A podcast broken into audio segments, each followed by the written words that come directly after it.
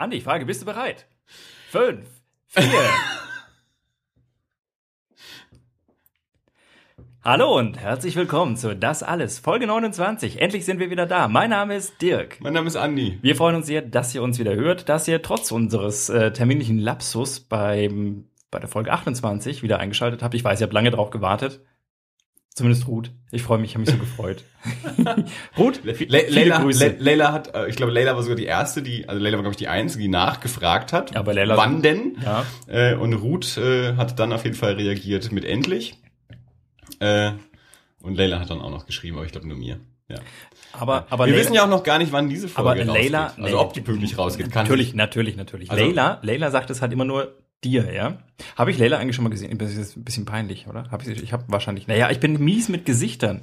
Also wir waren auf jeden Fall schon zusammen im Kino. Wir haben den Dark ah, Shadows äh, damals angeschaut. Dark mit Shadows. Den Tim Burton Film. Der den Tim Burton Film. Mit Johnny Depp. Als, mit als, wäre als, als Schatten als wäre das nicht irgendwie äh, selbst erklären, wenn man Tim Burton sagt, dass okay. Johnny Depp oder was. Aber da waren wir mit äh, Leila und Julia im Admiral. Stimmt. Ja, dann dann. Äh, also dann, mindestens da. ja, dann gesehen. bin ich äh, wieder zufrieden. Äh, na, ich hätte tatsächlich jetzt sonst mal einfach die Theorie in den Raum geschmissen. Vielleicht ist äh, Leila ein äh, imaginärer Fan. ich habe sie erfunden. Ja, wir, wir, haben, so wir haben keine imaginären Freunde, wir haben imaginäre Fans. Ja, du, ich, nachdem wir ja eh die wenigsten kennen, stelle ich mir sowieso alle nur vor. Nackt. ja, sonst könnte ich auch gar nicht vor all denen reden. Das okay. ist ja der alte Trick, Publikum nackt vorstellen, verliert man die Nervosität. Und so mache ich das immer. Hallo, wir, wir sitzen ja auch nackt. Hallo, ihr nackten deswegen. Fans da draußen. Da, ja, nicht, ja. Ach, Andi. deswegen machen wir eben keinen Videocast. Hm. So, ich will mich jetzt eigentlich schon entschuldigen bei allen, die bis jetzt durchgehalten haben. Ja, schön, dass ihr die ersten eine Minute und 48 Sekunden dabei geblieben seid. Wir sind wieder da. Ja. Ähm, Wie war es in Dubai? Äh, warm. Es war wirklich, stimmt. Deswegen, also kurz nochmal zur Erklärung. Ich hatte ja schon mal, wir hatten ja schon mal darüber gesprochen, äh, dass ich ab und zu mal spontan und kurzfristig ja. das Land verlasse. Richtig. Ich äh, verließ es gen Dubai. Ähm, was tatsächlich ein sehr lustiger, eine sehr lustige Geschichte war. Ich habe Donnerstag eigentlich noch einen Termin gehabt und dann klingelt irgendwann das Telefon und dann hieß es, ja, könntest du heute Nachmittag fliegen? Und ich sagte, pff, eigentlich nicht, wohin geht's denn? Ja, Dubai, sage ich, ja, alles klar. War ich noch nicht, nehme ich mit. Mach ich mal. Ähm, und äh, dann fragte ich, wie? Und dann hieß es, ja, also der da war es da war's 10 Uhr und dann hieß es, der Flug geht um 14.30 Uhr. Wir wissen bloß noch nicht, ob aus München oder aus Nürnberg. Ja, mhm. okay. Im Endeffekt ging er dann aus, aus München. Ja. Das heißt, ich bin mit einem echt schnellen Auto nochmal echt schnell gefahren. Das war dann so die sportliche Betätigung davor. Und es war eigentlich, äh, ja, es war tatsächlich ein bisschen anstrengend, weil unterwegs. War am, am Donnerstag, an dem wir veröffentlichen ja, wollten. Richtig. Und äh, vergangene Woche. hab, vor zwei ja, Wochen. Vor zwei Wochen, vor ja. zwei Wochen. Und ich habe äh, ich habe dir morgens noch geschrieben, weil ich halt nur gesehen habe, der der Beitrag ist generell angelegt, aber ich jetzt nicht erkennen konnte, ob da alles schon fertig ist. Habe ich dir geschrieben, ob das denn schon fertig sei zu veröffentlichen. Hast du gesagt, nee, noch nicht ganz. Ich mache das. Ich melde mich wieder und dann habe ich Nachmittag eine SMS bekommen. Ich bin gerade ungefähr in zehn Kilometern Höhe auf dem Weg nach Dubai. Ich versuche das dann mal vom Hotel aus. Super gut, ja. War ich übrigens tatsächlich, ja, weil mit bei Emirates kann man nämlich, äh, habe ich noch nicht, bin zum ersten Mal in meinem Leben mit Emirates geflogen, immer meistens vorher mit äh, eher günstigeren ja. oder in eine andere Richtung und da kann man aus der Luft telefonieren und äh, ins Internet und SMS schreiben und das kostet dann Schweinegeld, aber ich habe es als Proof of Concept mal gemacht. So. Ja. Naja, jedenfalls hat sich dann alles ein bisschen verzögert, aber die Folge ist ja raus und sie ist ja auch ganz toll, finde ich. Das sagst du immer. Ich bin halt meistens begeistert von uns. Nur zu Recht. Ja. Und, und das ist ja auch, also so im, im, nicht, nicht nur, weil ich dabei war, sondern auch im Nachhinein habe ich immer noch sehr viel Spaß damit. naja. Ja. Gut, wir sind wieder da, wir sind hoffentlich auch wieder pünktlich. Natürlich. Ja, das sagst du jetzt, es ist Mittwoch. Ja, morgen ist Donnerstag und morgen kriege ich das hin. Sehr gut. Ja, wir dürfen einfach bloß nicht über so viele Themen reden, damit ich nicht so viele Shownotes zusammensuchen ja, muss. Ja, nee, das müssen wir auch nicht. Also die Themen sind äh, beschränkt. Und wir können in der Anzahl oder in der? In der geistigen Verarbeitung. Nun gut. Also gut, du warst in Dubai, das haben wir geklärt. Ja. Ich war gestern im Kino. Erzähl. Ja. Das ist ja mal was Aufregendes. Ja, äh, nachdem ich mehrfach versucht habe, äh, Menschen äh, dazu zu bewegen, mit mir ins Kino zu gehen. nicht mich. Äh, oh, auch Gestern dich. hast du mich nicht gefragt. ja, gestern nicht, weil du gestern gesagt hast, huha, ich bin so müde, ich ja, geschlafen, wir können nicht aufnehmen. Dann frage ich nicht, kommst du stattdessen mit ins Kino? Oh Gott, ich war so müde. Ähm, außerdem, ich bin direkt nach der Arbeit dann relativ spontan. Tatsächlich wäre das vielleicht sogar gegangen, weil ich, äh, ich hatte ja tatsächlich so ein bisschen die Befürchtung, dass ich einfach hier sitze und wieder, und wieder Ach, reden, das ja. ist so anstrengend. Heute geht's mir besser. Heute bin ich, ich, ich schlafe ja dann eher im Kino ein. Solange, man, solange hm. ich reden kann, schlafe ich ja nicht ein. Na, ich bin dann, ich bin dann direkt nach der Arbeit gegangen, um, äh, ich war dann in der in der 17:30 Uhr Vorstellung vom äh, neuen Robocop. Okay. Ja. Ähm, ich hatte mir etwas mehr erhofft, um oh das mal vorne wegzunehmen. Hm. Also ähm, ich beurteile den Film jetzt mal komplett für sich selbst stehend, ohne es irgendwie auf ähm, den alten Robocop ähm, zu beziehen, weil ich an den tatsächlich auch zu wenig Erinnerung habe. Also ich habe die, mm, ja, also mindestens die ersten zwei, das weiß ich noch, ähm, gesehen und ich habe auf jeden Fall auch Teile der TV-Serie gesehen. Aber das ist halt alles auch schon wieder irgendwie 25, 20, 25 Jahre her.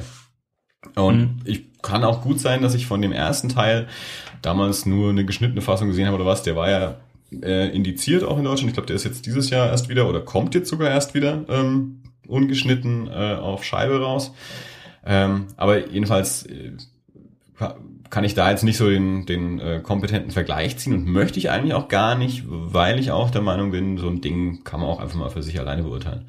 Ähm, und es gab im Vorfeld schon so ein paar äh, Befürchtungen aus der Fanszene. Ja. Es gibt eine Robocop-Fanszene. Ja, es ist großartig. Oh. Ich, also gut, ich, ich, ich, ich hole kurz aus. Ja, bitte. Ähm, vor ein paar Wochen, also bevor der Film ins Kino kam, kam der Film von der, äh, von der FSK zurück und hat eine Freigabe ungeschnitten ab zwölf Jahren bekommen. Wie gesagt, der alte Robocop war in Deutschland indiziert, äh, der neue Robocop ist ungeschnitten ab zwölf Jahren. Und schon hat sich die Szene, äh, also eigentlich habe ich nur auf schnittberichte.com äh, die, die Kommentare dazu mir durchgelesen, äh, die, die sind natürlich vollkommen ausgerastet und waren äh, vollkommen überzeugt, naja, das war ja eh klar, das kann ja nichts werden und ab zwölf und Kinderkacke und das braucht ja kein Mensch und der Alte ist das super und alles klar. Ähm, ich hatte mich ein bisschen darauf gefreut, weil ich gerade auch so, ähm, so richtig Lust habe auf so alte oder altmodische, das heißt für mich 80er Jahre, ähm, so Jungs Abenteuer äh, Actionfilme und dann darf das meinetwegen auch gerne ab 12 sein, weil äh, das ist halt das, was ich wahrscheinlich zu der Zeit auch so gesehen habe. Gut, ich habe auch andere Filme gesehen, aber das war dann anders, nicht im Kino. Äh, und dann dachte ich mir, naja, an sich die die Figur ist ja an sich jetzt schon mal cool. So, also so, so ein halb Mensch, halb Roboter-Typ, äh, das, das mögen wir Science-Fiction-Freunde ja. Ähm, wenn daraus dann ein, ein netter, wie gesagt, junges Abenteuerfilm gestrickt wird, dann darf der meinetwegen am 12 sein und ich muss das überhaupt nicht mit dem alten Film vergleichen. Mhm. Ähm, also so, so bin ich an die Sache rangegangen. Ich muss dann aber sagen, äh, und dann, ja, dann Gary Oldman ist dabei, den mache ich recht gerne. Michael Keaton ist dabei, den sieht man ja mittlerweile auch viel zu selten in irgendwas und den, den, das ist ja auch ein guter so. Ähm, aber dann fand ich den Film leider doch ein bisschen ähm, unausgegoren. Also der hatte so von allem ein bisschen was, aber von nicht so richtig. Also ich, ich, ich mochte die, die Action war für mich nicht überzeugend, war halt viel natürlich auch so so Ego-Shooter, äh, Computerspiel-Optik, äh, mhm. aber auch das, also es hat mich halt nicht so richtig gekriegt. Ähm, die Charaktere waren alle so ein bisschen, naja, also Michael Keaton war, glaube ich, noch so, der ich am spannendsten fand in der, in der ganzen Angelegenheit, so als, ähm, als, als Chef der, der, der, der Herstellerfirma sozusagen und auch so als, als, äh, als der Bösewicht der ganzen Angelegenheit im Endeffekt dann so.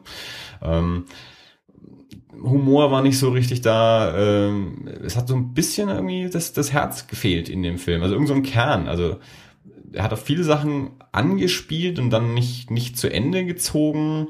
Ähm, also er war nicht scheiße, aber richtig überzeugend war er dann eben irgendwie auch nicht. Also der, der, so der, der Spaßfaktor, diese, diese blanken ähm, 80er Jahre Unterhaltungsfaktor, den ich mir ein bisschen erhofft hatte von der Angelegenheit, hat er mir nicht so richtig geliefert. Okay. Die, die alten Fans, die haben sich natürlich schon über das, äh, über den Anzug aufgeregt, dass der halt scheiße aussieht. Das fand ich halt zum Beispiel nicht. Also sah halt trotzdem immer noch cool aus. Aber ich bin jetzt halt auch nicht so der Hardcore-Fan von dem alten. Ich muss mich darüber nicht aufregen. Ähm, ich war, dadurch, dass ich in der 17.30 Vorstellung drin war, war ich auch ähm, so zum Teil zumindest mit Zielgruppe. Also ne neben mir äh, saß ein Bub und hinter mir saßen zwei Buben, okay. ja, die, die wohl sowieso gerade in dem Alter waren. Und die zwei Jungs hinter mir hatten offensichtlich auch viel Spaß. Also die haben auch viel gelacht und so. Also den, die, die hat's anscheinend wirklich gut unterhalten. Äh, den Bub neben mir konnte ich nicht so richtig einschätzen. Ich war auch schon kurz davor, den hinterher noch zu interviewen, so. Also, weil ich mir dachte, okay. wie, wie kommt es denn heutzutage so bei, ich weiß nicht genau, wie alt er war, ich 12, 13, 14, irgendwas in dem Dreh wird wohl gewesen sein. Ähm, habe ich dann nicht gemacht, aber die Jungs hinter mir hatten auf jeden Fall viel Spaß. Weil die haben natürlich die alten Filme zumindest nicht damals gesehen, äh, wenn sie sie überhaupt gesehen haben.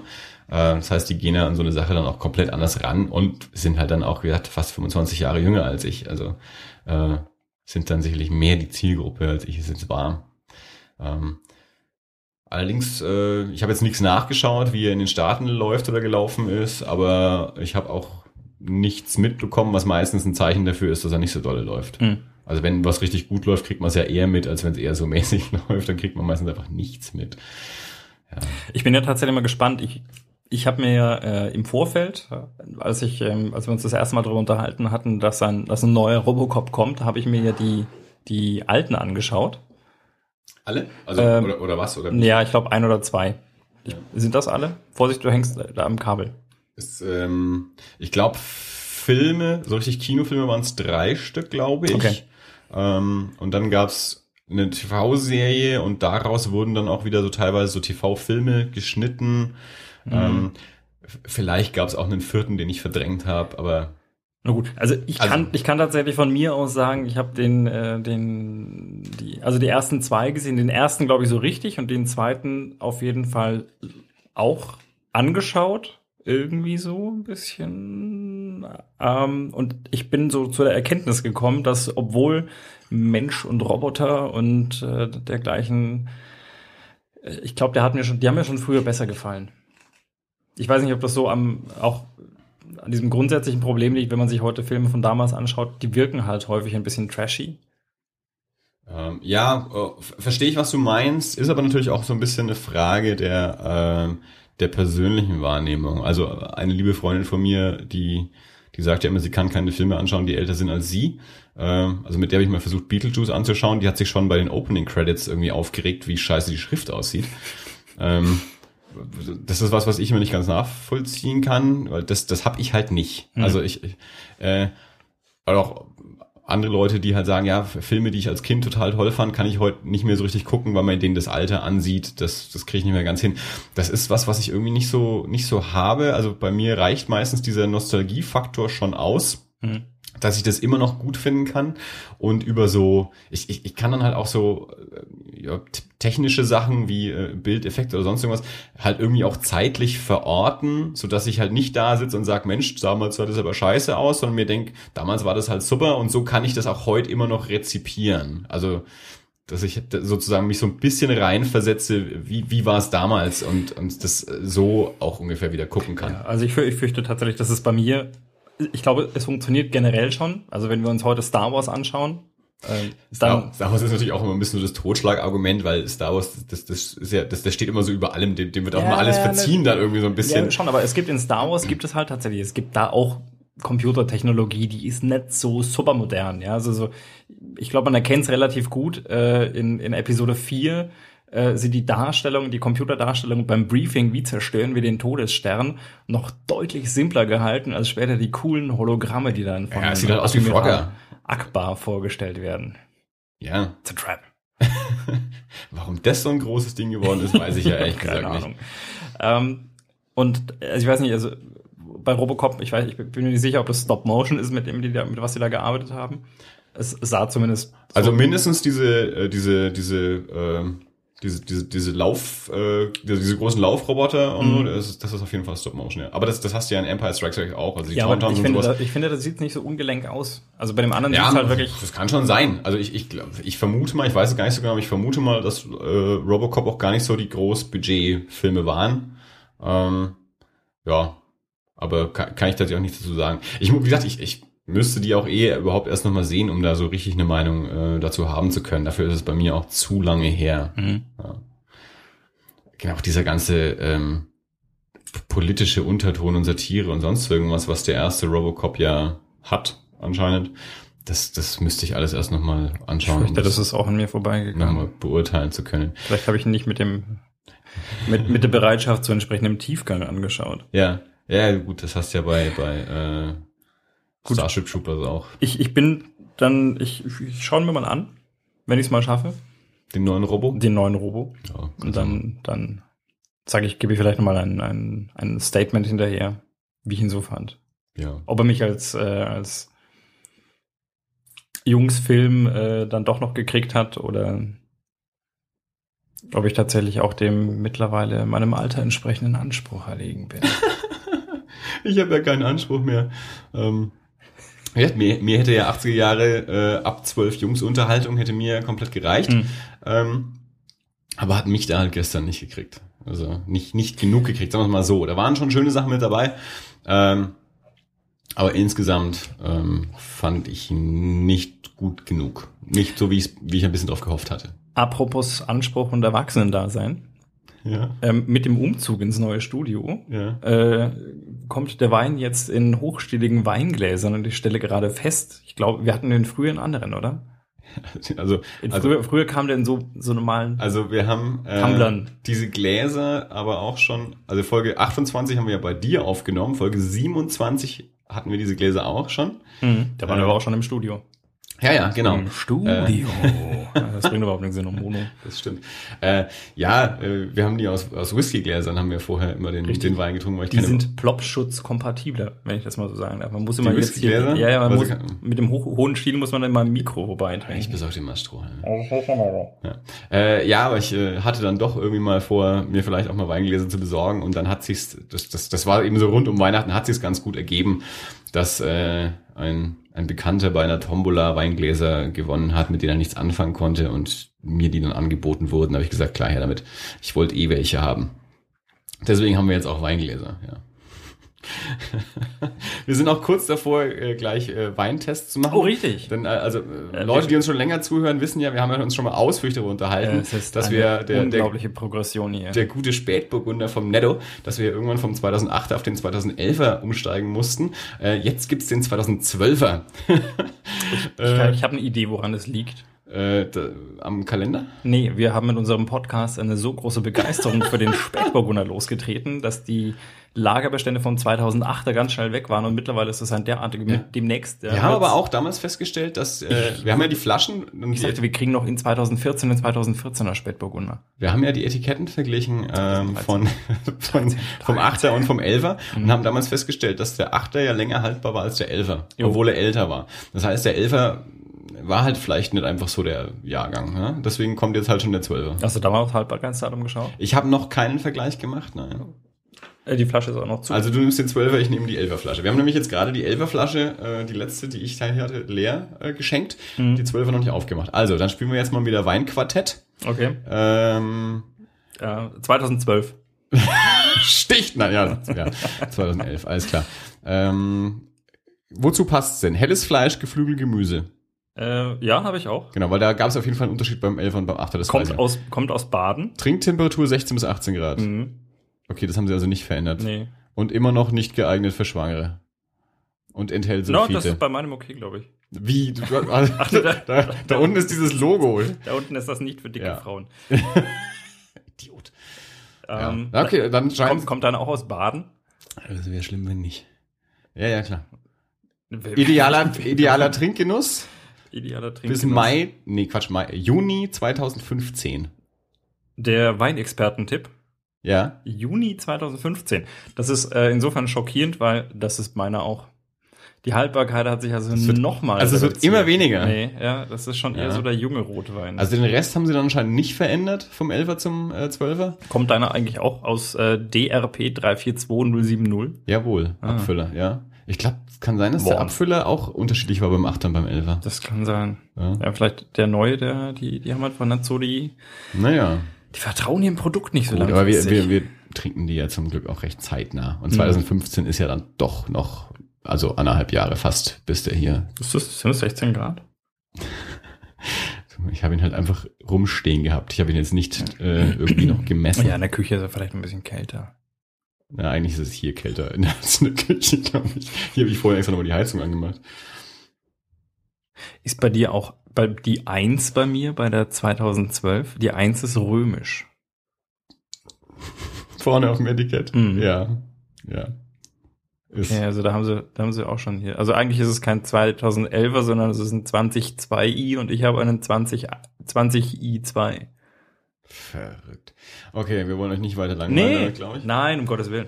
Wir, wir, werden, wir werden ja immer noch nicht gesponsert äh, vom guten äh, Spätburgunder aus, Netto aus äh, Baden, ja. halbtrocken. Also liebe, ähm, liebe, ähm, liebe Damen und Herren von DRP 342070. Ja, wenn Sie uns hören. Also vielleicht haben wir ja Zuhörer in Baden. In Baden, ja. Äh, und vielleicht sitzt dieser Abfüller ja sogar in Baden. Kann ich jetzt aus dieser Nummer nicht äh, nee, in Worms. erkennen. In Worms. Und wo gehört das hin? Vielleicht ist Worms in Baden. Aber Worms klingt irgendwie nicht so badisch. Findest du? Ich weiß nicht. Ich glaube schon. Ich bin, ich war, ich war immer schon im Nied in Geografie. Das liegt ey, in meiner Erdkundelehrerin in der fünften Klasse. Die hat mir einen Verweis gegeben in der fünften Klasse, drei Monate nachdem ich aufs Gymnasium gekommen bin.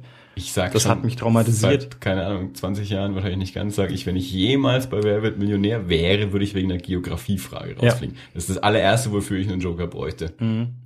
Wo ist Worms? Ja, das ganze Publikum lacht sich scheckig. Also, ja. äh, Baden. ja. Am nächsten Tag stehe ich in der Bildzeitung.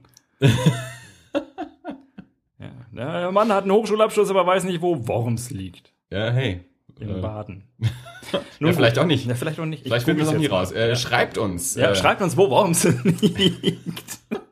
Wir könnten ein Gewinnspiel draus machen. Wo ist Worms? Ja, wo, wo ist Worms? Du musst es jetzt nicht recherchieren. Doch, ich will es ja schon mal wissen. Ich, also gut. Bevor wir auch immer wieder, also die Folge könnte länger werden. Stadt Worms. Äh, wir lachen auch wieder mehr. Äh, ich gebe mal, ich gebe mal einen Tipp. Ja? Mir vorgeworfen wurde, dass wir in der letzten Folge zu wenig gelacht haben, lachen wir jetzt halt einfach wieder mehr. Er hat 66 Grad Luftfeuchtigkeit. In Worms? In Worms. Jetzt gerade? Ich vermute. Und was haben wir hier so?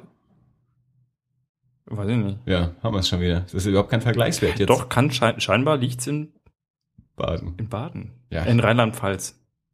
Worms? Worms. Es wird schon fast. Und wir haben noch gar nicht so viel getrunken. Nee, aber noch weniger gegessen. Das, oh, das ist richtig. Ja. ja, Worms liegt im Wonnegau. Und was hilft uns jetzt das? Ich wüsste, also wenn du Weil sagst Wonnegau, dann würde ich sagen, keine Ahnung, ich weiß nicht. In Belgien? Wonnegau finde ich, oh, scheiße, jetzt hätte ich fast auf Stopp gedrückt. Wonnegau finde ich klingt einfach total, da möchte man sein. Findest du? Ja. Weil Wonne und Gau. Wonne, na gut, Gau. Und in der Wonnegau. Wonne, ja. So wie Kurt Vonnegut. Ja, aber. Ja, ja, gut. Schwenk mal mit dem Glas nicht so sehr, dass du es in den Mac reinschüttest. Keine Angst. Eine Freundin hatte äh, kürzlich auch schon äh, Bedenken, weil ich so meine Kaffeetasse schwank äh, in, äh, in der Gastronomie.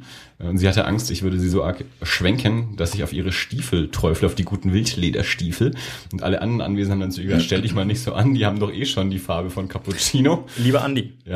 um jetzt mal aus dem Nähkästchen zu plaudern, ja, das schiebt meinetwegen auf das Glas 2011, den ich jetzt gerade Infos habe.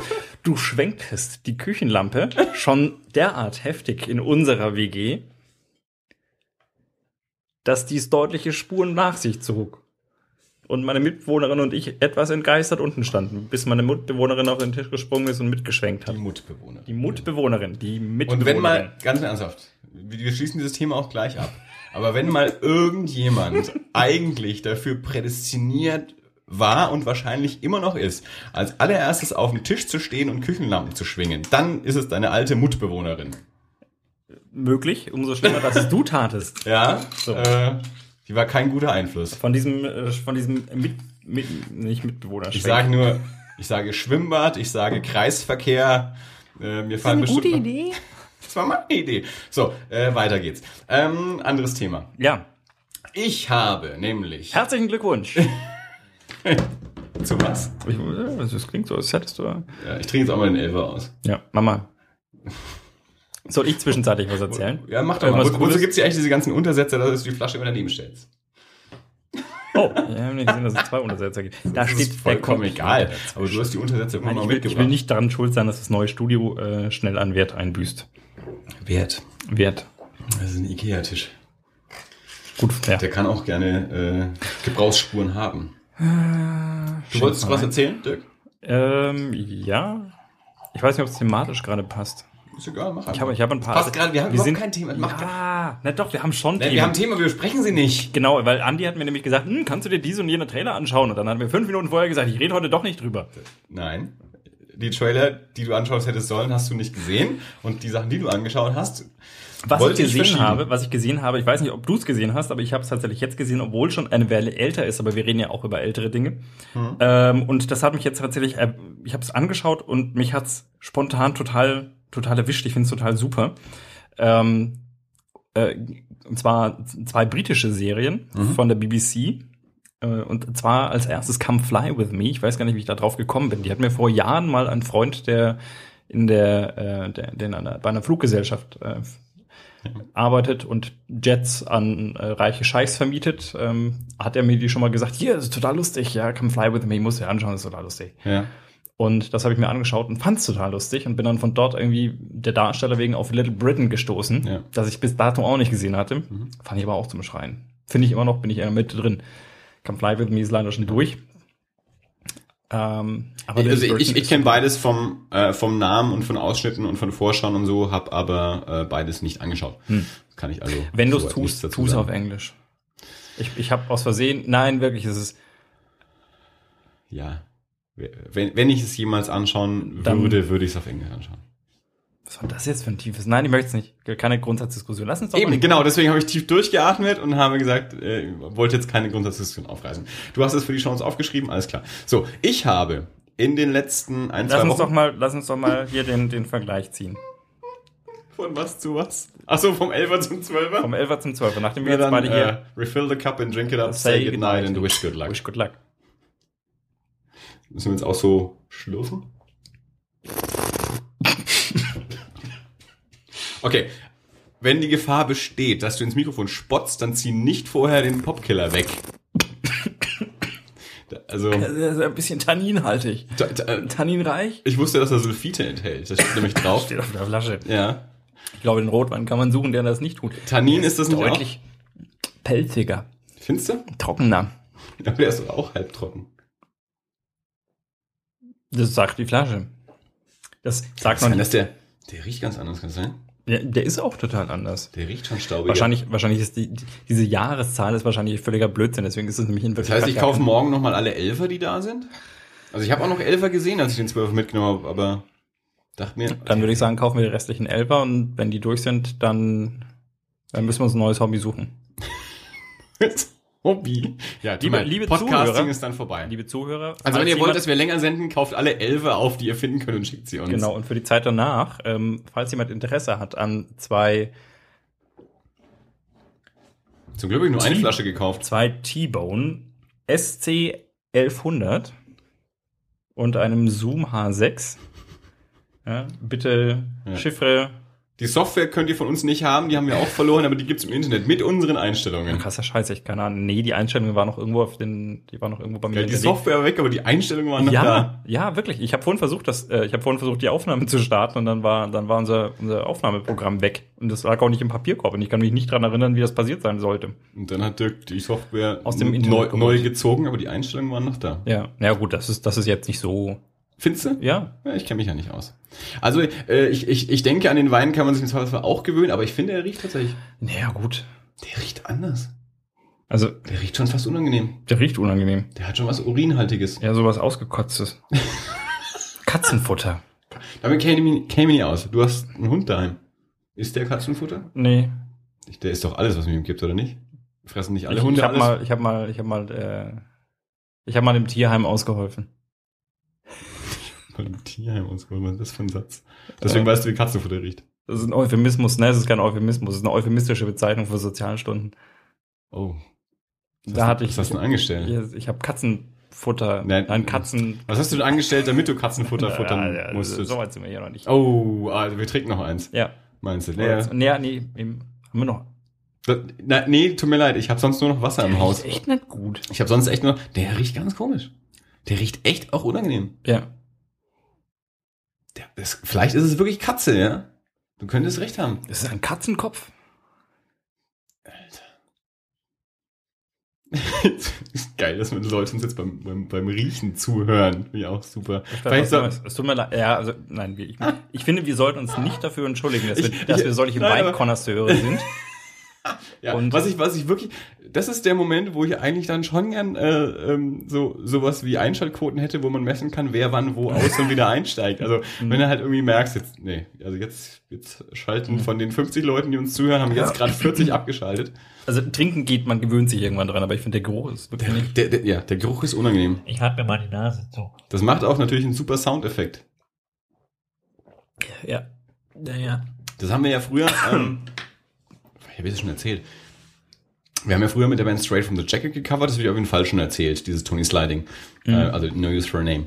Und ähm, da gibt's innerhalb des Lieds, gibt's äh, so zwischen, zwischen Refrain und Strophe äh, immer so den Satz, dass der, der Sänger sagt, tell me how it feels, ähm, aber das so leicht verzerrt ist. Ähm, haben wir halt irgendwas drüber, so ein bisschen wie durch ein Mikrofon oder durch ein Megafon so. Mhm. Und wir haben das, wir haben das ja live gespielt. Ähm, da stellte sich die Schwierigkeit. Zum einen äh, überschneidet sich dieses Tell Me How It Feels also mit dem mit dem normalen Gesang. Das heißt, der der Hauptsänger kann das nicht machen. Das muss also jemand anders machen. Das hätte also theoretisch, also Tobi hat das damals gesungen, also theoretisch hätte ich das zum Beispiel machen können. Ja. Dass ich dieses Tell Me How It Feels mache. Weil ich aber gleichzeitig Gitarre spiel, gespielt habe, ähm, hätte das halt ganz normal geklungen. Wir wollten aber so ein bisschen diesen Verzerreffekt auch haben, der so ein bisschen klingt, wie wenn man sich die Nase zuhält. Also haben wir für Live-Auftritte immer den äh, damals noch kleinen Bruder von Tobi, mittlerweile nur noch jüngeren Bruder von Tobi, äh, dazu verdammt, der musste zu uns auf die Bühne kommen, hat ein Mikro in die Hand gekriegt und musste zwei oder dreimal, kommt es in dem Lied vor, sich die Nase zuhalten und sagen, tell me how it feels. Kam immer sehr gut an. Ich glaube, der hatte die meisten Fans. Der war damals echt noch äh, klein und knuddelig, mittlerweile ist er groß. Über knuddelig kann ich nichts sagen. Mhm. ja, war, war jedenfalls immer sehr lustig. Ähm, wollen wir mit Thema weitermachen oder uns noch ein bisschen über Wein und Nasen zu unterhalten? Du, du wolltest, du hattest angesetzt zu sagen und dann hast du plötzlich angefangen über Wein zu reden und ich habe mich durch ähm, so ziemlich alle Planet der Affen Filminkarnationen durchgeschaut in kürzester Zeit, äh, die es bisher so gibt. Es wird ja dieses Jahr ähm, der Dawn of the Planet of the Apes oder auf Deutsch, was ich immer sehr gut finde, Planet der Affen äh, Revolution ähm, rauskommen. Und ich ähm, bin eigentlich schon immer ein, ein großer Fan der, des ganz ursprünglichen alten 1968 Charlton Heston ähm, Planet der Affen und habe auch als Kind, Jugendlicher alle mal gesehen. Es waren die diese ursprüngliche Reihe, die also 68 begonnen hat, mhm.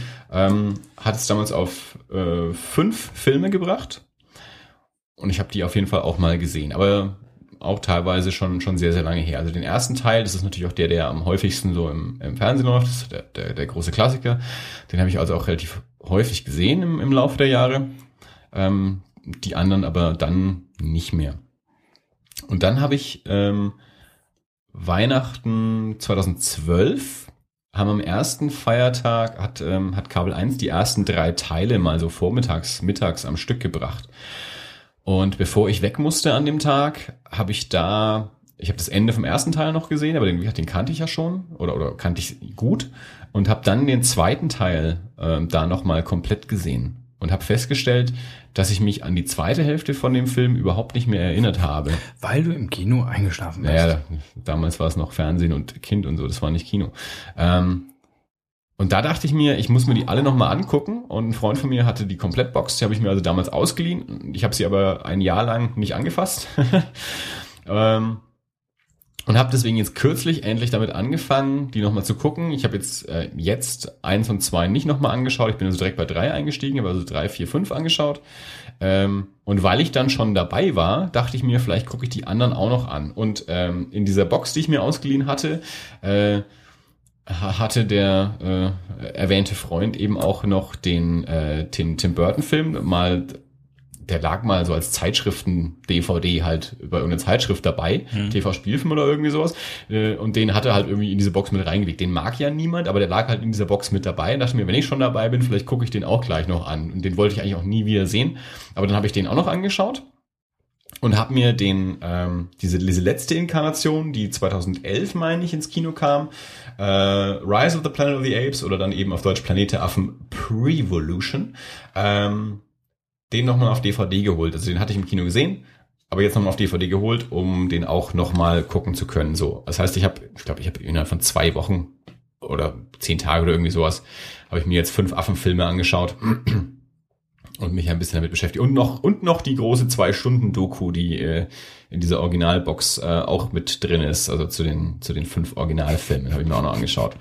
Äh, was ich nicht gemacht habe, ist mal wieder äh, auch noch den Roman zu lesen, der ursprünglich mal die Vorlage war. äh, der übrigens dieses Jahr ähm, äh, auf Deutsch neu veröffentlicht wird bei CrossCult, dem äh, lobenswerten Verlag, der sehr viele schöne Comics rausbringt ähm, aus Ludwigsburg. Der, die bringen Hellboy raus zum Beispiel und äh, auch die Walking Dead Sachen und so Zeug. Ja. Ähm, Dirk, welche Affen hast du denn so gesehen?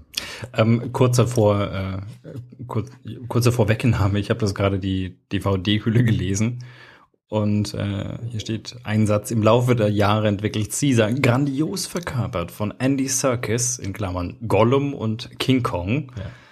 Ja. Ähm, hat man den auch schon mal so gesehen? Also das ist nur als sagen wir mal die, die Hülle, also zum zum jetzt zum ach so, ja, zum, aktuellen zum, 2000 zum Pre-Evolution Rise of ähm, Affen.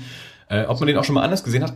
äh, also man kann ihn auch schon anders gesehen haben. Ähm, also er hat in in King Kong hat er auch äh, eine, eine Rolle in, in, in Normal gekriegt. Da war er sowas wie der Schiffskoch oder irgendwie sowas. Aber da kann man ihn auf jeden Fall gesehen haben. Also er war nicht King Kong. Also okay. er, war, er war auch King Kong. Er war auch King Kong er in dem Film, hat aber auch noch eine menschliche Rolle bekommen, okay. dass man auch mal sein Gesicht sehen kann. Ähm, und an, der, der, der war auch schon in, in, in anderen, etwas hm. kleineren Filmen. Äh, beziehungsweise der war sogar ähm, im Tintenherz äh, es gab diese eine Tintenherz-Verfilmung äh, mit äh, Hackfresse Brandon Fraser. Ja, habe ich gesehen. Und da hat Andy Serkis den Bösewicht gespielt. Da guckt Dirk ein bisschen nachdenkend in der Gegend äh, umher. Ich versuche mich zu erinnern. Aber da war er auf jeden Fall auch. Drin. Ja, wenn, wenn, wenn Brandon Fraser mitspielt, dann nimmt man ja vom Rest nichts mehr wahr. Ja, da will man ja nicht hingucken. ich muss ja sagen, das, das ist, äh, ich glaube, das war der erste Film, äh, der der das angefangen hat, dass ich mit meiner Mutter am ersten Weihnachtsfeiertag immer ins Kino gehe. Ich glaube, als wir das an, oder als ich das angefangen habe, war der, war Tintenherz der erste Film. Ähm, und der hat mich damals gut unterhalten, auch wenn ich Brandon Fraser, ich, ich, ich glaube, ich, ich, ich bin ja mittlerweile so milde geworden. Äh, ich kann über ihn nicht mehr so viel schimpfen, wie ich es früher mal gemacht habe. Ich sehe ihn aber auch viel seltener. Ähm, aber, und ja, mal wieder natürlich auch das Buch nicht gelesen. Film fand ich äh, damals unterhaltsam. Hm. Aber anscheinend war es nicht erfolgreich genug. Es gab seitdem keine Fortsetzung. Ich habe keine Ahnung, aber die anderen Teile wurden bisher immer noch nicht verfilmt. Nee. Genauso wie ja äh, beim Kompass. Zurück zum Ja, äh, zum du, du, hast vorhin zu mir gesagt, du bist relativ ähm Ich habe glaube ich tatsächlich nur einen einzigen Planet Affenfilme gesehen und ich kann dir nicht sagen, welcher es war. Es muss schon eine Weile her sein, ja. also der 2011er war es definitiv nicht. Ich meine, die Wahrscheinlichkeit ist natürlich groß, dass es entweder der ganz dass das der 68er Charlton Heston Film war. Vielleicht kann ich dir was sagen, was, dir, was dir weiterhilft. Ich glaube, ja. zum Schluss sieht man die Freiheitsstatue naja, und irgendjemand ja. sagt was haben wir, was habt ihr getan oder so ähnlich. Ja. Ich meine, das ist natürlich, das, ist, das, das, ist, das ist das Original, das ist der 68er Chart in Hessen. Das ist natürlich die, die große, äh, selbst wenn du den Film nicht gesehen hättest, würdest du wahrscheinlich diese Szene kennen. Mhm. Also vielleicht hast du den Film auch gar nicht gesehen, erinnerst dich nee, oder? doch, Also ich. das ist, das ist natürlich das viel zitiert. Also man muss ja nur mal die Simpsons gesehen haben, also die, die entsprechende Folge mit dem äh, Planet der Affen Musical. Äh, da, da wird das ja, das ist ja eines der großen Popkultur-Dinger, die immer wieder äh, rausgeholt werden, ist natürlich der, das, die große Überraschung am Ende vom Original Planet der Affen. Er landet auf diesem Planeten und wusste die ganze Zeit nicht, äh, dass er sich eigentlich wieder auf der Erde, aber eben in der Zukunft befindet und die Menschen die Erde zerstört haben und okay. die Affen die Herrschaft übernommen haben. Und das erkennt er am Ende eben ja, daran. Ja. Äh, also ich habe den, die, die oh, versucht, wenn jemand den Film noch nicht gesehen hat. Ey. Äh, Gut, ich, lass uns, bei, lass uns vielleicht sollten wir unseren Podcast umbenennen, dass, ja. dass, dass der schon sowas heißt wie äh, Spoiler Alert. Es gibt bestimmt einen Podcast, der so heißt. Traue trau ich mir fast ja, wetten. Ja, Aber sowas wie äh, wir spoilen alles.de. Wir spoilen das alles.de. Ah. Ja, müssen wir vielleicht gar nicht so viel umstellen. Okay. Gut. Ja, wir richten eine neue E-Mail-Adresse heißt spoiler das alles. Ja. Ähm, also, du hast keine echte ich hab, Bezug nein, zu den Affen, du erinnerst dich so ein bisschen an Freiheitsstatue und Affen.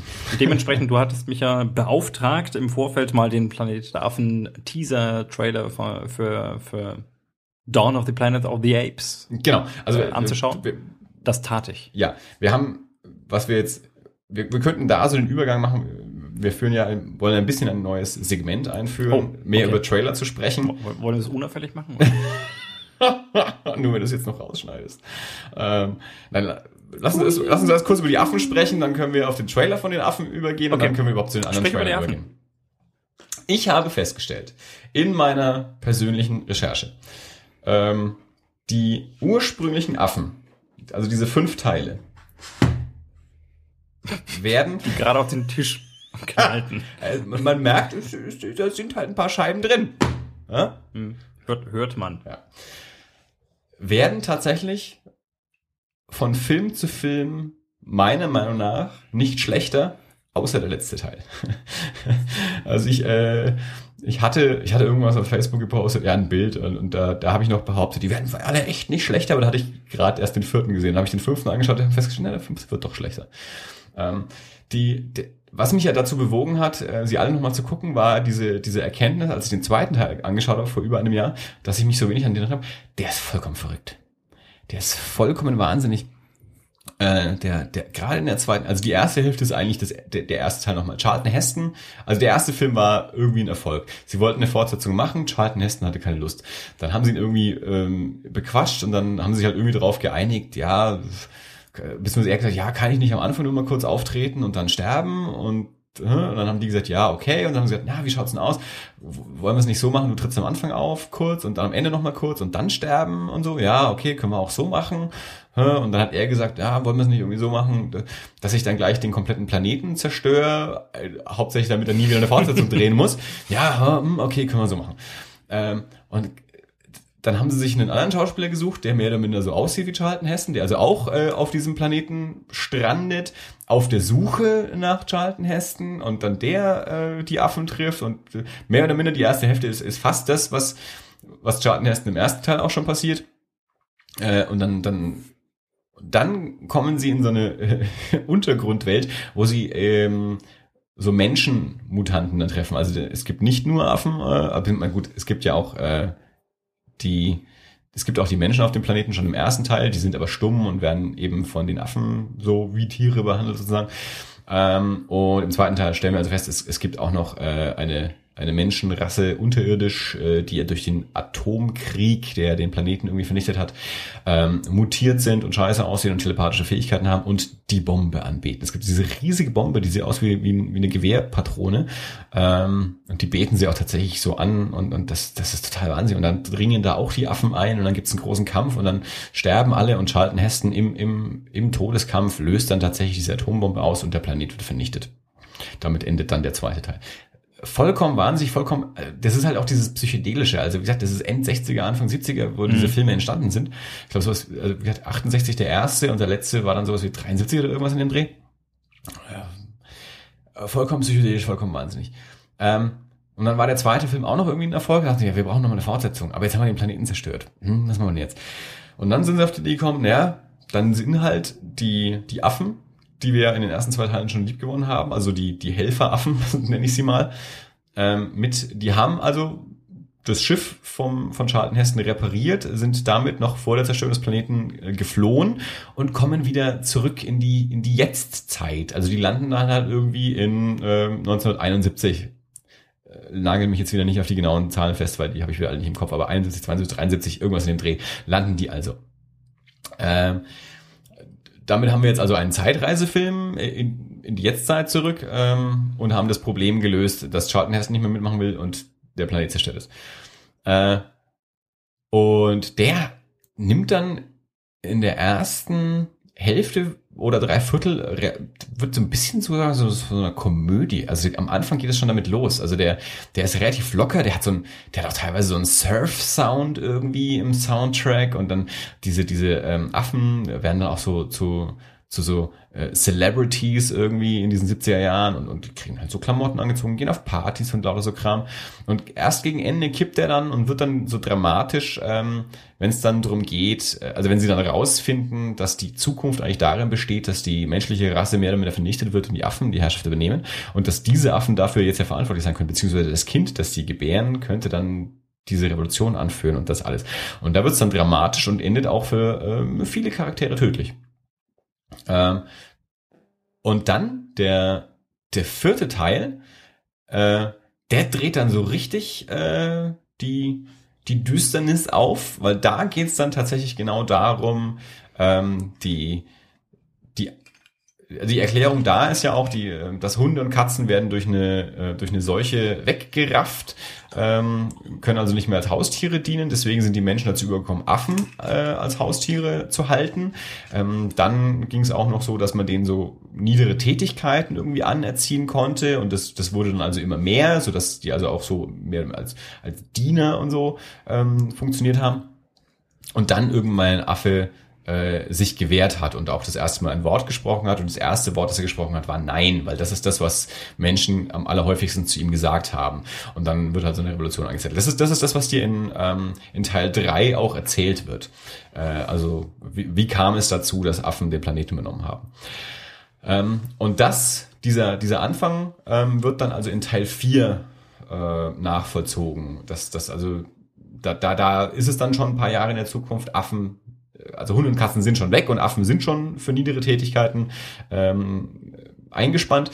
Ähm, und dann kommt auch noch der Nachfahre von, von diesen Zurückzeitreiseaffen und der kann halt schon sprechen und, und zettelt dann so die Revolution an. Also der, der ist sehr düster ähm, endet in der ursprünglichen Fassung auch extrem düster. Man hat es dann in der in der ausgestrahlten oder in der Kinofassung noch mal ein bisschen rumgedreht, dass es ein bisschen positiver wird. Aber der ist schon ganz schön heftig eigentlich. Äh, was man den Filmen auch immer ja so ähm, zugestehen muss, wie gesagt, die die sind aus dieser End-60er Anfang 70er Zeit. Die die sind tatsächlich ja auch sehr sozialkritisch. da geht es ja ganz ganz viel eben um äh, um, um, ähm, um, um Rassenunterschiede, auch um, um Bürger, ähm, äh, Bürgerrechtsbewegungen, all diesen Kram, das wird da ja alles mit, mit verhandelt sozusagen in, in was ja gute Science Fiction so macht, sonst dem wahrscheinlich auch schon heftiger gesagt haben, ähm, dass sie nicht nur Eskapismus ist, sondern dass sie auch noch ähm, Themen der, der Jetztzeit verhandelt und das machen diese ersten Teile auf jeden Fall auch ähm, in diesem, in diesem Pop-Gewand sozusagen. Äh, was man auch dazu sagen muss, die Filme haben von, von Film zu Film weniger Geld bekommen, was man ihnen dann teilweise schon auch ansieht. Äh, also die, die Masken der, der Hauptfiguren ähm, sind immer noch gut, aber so, so Charaktere, die immer so im Hintergrund stehen, die haben dann teilweise wirklich nur noch so, so Faschings-Überzieh-Affenmasken, die halt nicht mehr so gut aussehen. Mhm. Ähm, auch ein Grund, warum dann die, die späteren Filme äh, in der Jetztzeit spielen und immer weniger Affen haben, weil ich muss weniger Affenmasken machen und spare mir damit auch wieder Geld und äh, ja. ist halt besser, wenn, wenn ein Affe gut aussieht und nicht äh, einer gut und 20 scheiße. Dem letzten Film siehst du dann komplett an, der spielt eigentlich nur noch auf einer Wiese. Die haben 20 Darsteller, fünf Autos und eine Wiese. Also äh, mehr ist da nicht mehr. Ein bisschen übertrieben gesagt. Also der ist tatsächlich richtig schwach. Und der ist auch nicht mehr so durchgedreht. Also das ist, was ich bei den anderen Filmen auch noch wirklich mochte, dass sie auch so wahnsinnig sind und so psychedelisch und, und, und gerade auch der vierte Teil äh, wo ich bin ja immer großer äh, Fan von von diesem ähm, Show Don't Tell, also weniger mir erklären, sondern mir einfach nur zeigen und mich, ja. mich, mich selber äh, erklären lassen. Ähm, das machen gerade der vierte Teil eben auch ganz, ganz viel, dass sie dir einfach nur Sequenzen zeigt und du weißt, was da jetzt gerade passiert und damit auch Zeit überbrückt wird. Das, was wir auch bei 72 Stunden ja schon mal äh, besprochen hatten, in Folge wie viel auch immer. Ähm, dass, dass dir einfach nur durch eine kleine Geste erklärt wird, was die letzten fünf Stunden schon passiert ist. Äh, und das machen die da auch, aber das machen die im fünften Teil irgendwie nicht mehr. Der fünfte ist relativ platt. Ähm, und ja, da, da war es dann halt auch vorbei. Ähm, aber an sich plädiere ich sehr dafür, ähm, bei den alten Teilen, die, die alle nochmal zu gucken und eben nicht nur, nicht nur den ersten Teil wegen des großen Reveals und, und ähm, der Freiheitsstaat und allem, sondern auch wirklich ähm, zwei, drei, vier mindestens sich nochmal anzuschauen und die nochmal zu bewerten. Und ich bin nicht ganz sicher, wie die aktuelle DVD-Situation ist, aber es, ich weiß und ich dass es vor ein paar Jahren so war, dass man tatsächlich auch nur den ersten Teil als Einzel-DVD bekommen hat, die anderen Teile wohl nur in dieser Komplettbox. Ich, und ich vermute, es hat sich mittlerweile nicht verbessert. Ich vermute, die kriegt man nicht einzeln. Hm. Ich weiß auch gar nicht, ob es diese Box noch gibt. Ich habe keine Ahnung. Also irgendwie kriegt man sie auf jeden Fall noch, wenn es gebraucht ist. Ähm, aber hier äh, einfach mal alle nochmal gucken. Und dann ähm, kam das Tim Burton Remake im Jahr, ich glaube 2001.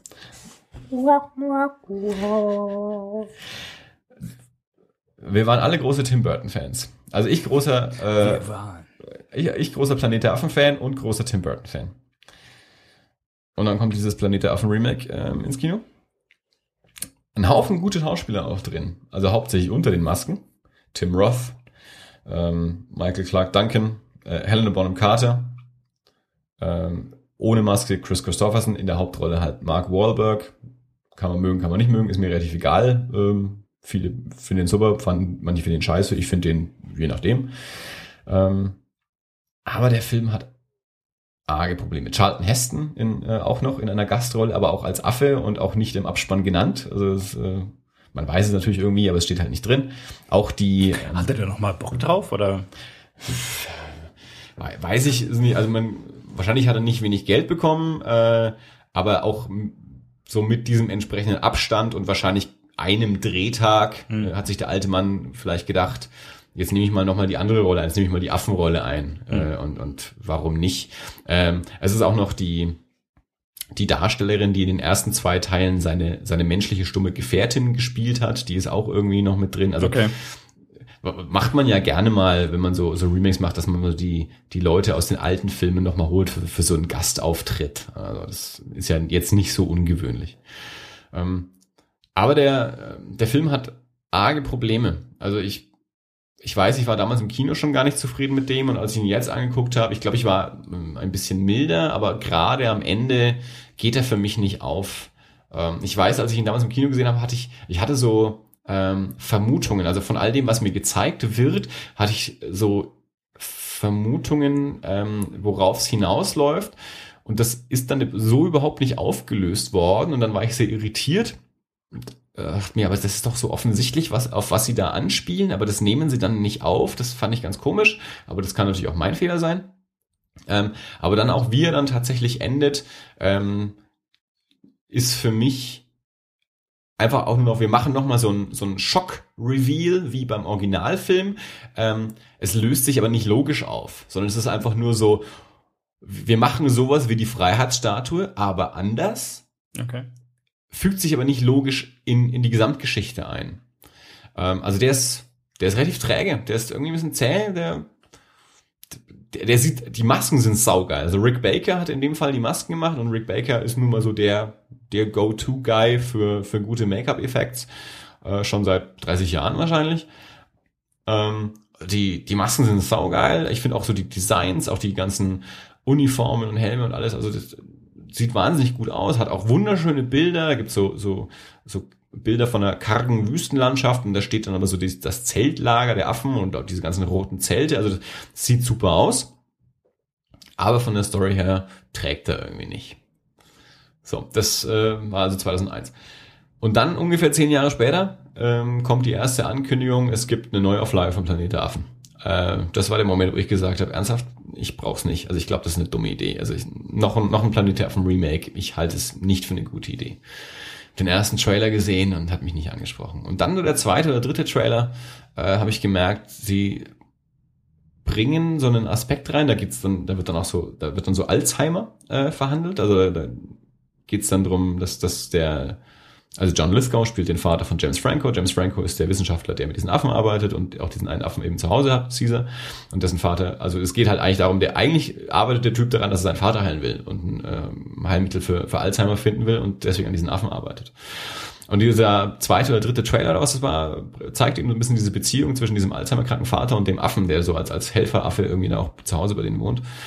Äh, und da dachte ich mir, okay, jetzt, jetzt, jetzt wird's ein bisschen spannend. Jetzt habt ihr mich gekriegt. Jetzt, jetzt spielt ihr einen, einen neuen Aspekt da rein, den ich aus den alten Affenfilmen mhm. bisher nicht kannte, wo ich mir denke, okay, jetzt, vielleicht wird's doch interessant. Und da habe ich mir den im Kino angeschaut und war sehr begeistert. Ähm, hatte ich nicht mit gerechnet, dass der mich so kriegt und habe aber festgestellt, die haben, und auch jetzt, wie ich ihn jetzt ähm, vor, vor ein paar Tagen erst nochmal angeschaut habe, ähm, ich bin immer noch genauso begeistert, die haben es geschafft, ähm, die Prämisse der alten Filme aufzugreifen und vor allem ähm, gerade vom alten vierten Teil, also sie, äh, es, es, es, es ist ja eben nicht, was Tim Burton gemacht hat, ein Astronaut aus mehr oder minder der Jetztzeit, landet auf einem Planeten, wo Affen regieren, sondern sie fangen in der Jetztzeit an und fangen also von vorne an und zeigen, wie kann es dazu kommen, dass der Mensch ähm, zurücktritt und der Affe übernimmt. Ähm, und das machen die ganz, ganz, ganz großartig und bringen eben da auch noch ganz neue Aspekte mit rein. Also alte Prämisse, aber mit, mit modernen ähm, Aspekten mit reingebracht und auch eigenen Aspekten, ähm, so dass es als als eigenständiger Film gut dastehen kann. Also klar auch irgendwie mit Verweisen zu den alten Filmen, aber es ist kein kein einfaches wir machen es nochmal, damit wir nochmal Geld verdienen können, äh, sondern sie haben wirklich was Eigenes reingebracht und was Neues aus der Prämisse gemacht. Und der ist von vorne bis hinten spannend. Der, der Film hat mich keine Minute lang verloren. Der hat auch eine angenehme Länge, 100 Minuten, ähm, da diesmal sind es halt ähm, computergenerierte äh, Affen, deswegen Andy Serkis, der eben äh, Gollum King Kong für Peter Jackson äh, gemacht hat, ist halt auch da wieder im grünen Anzug rumgehopst.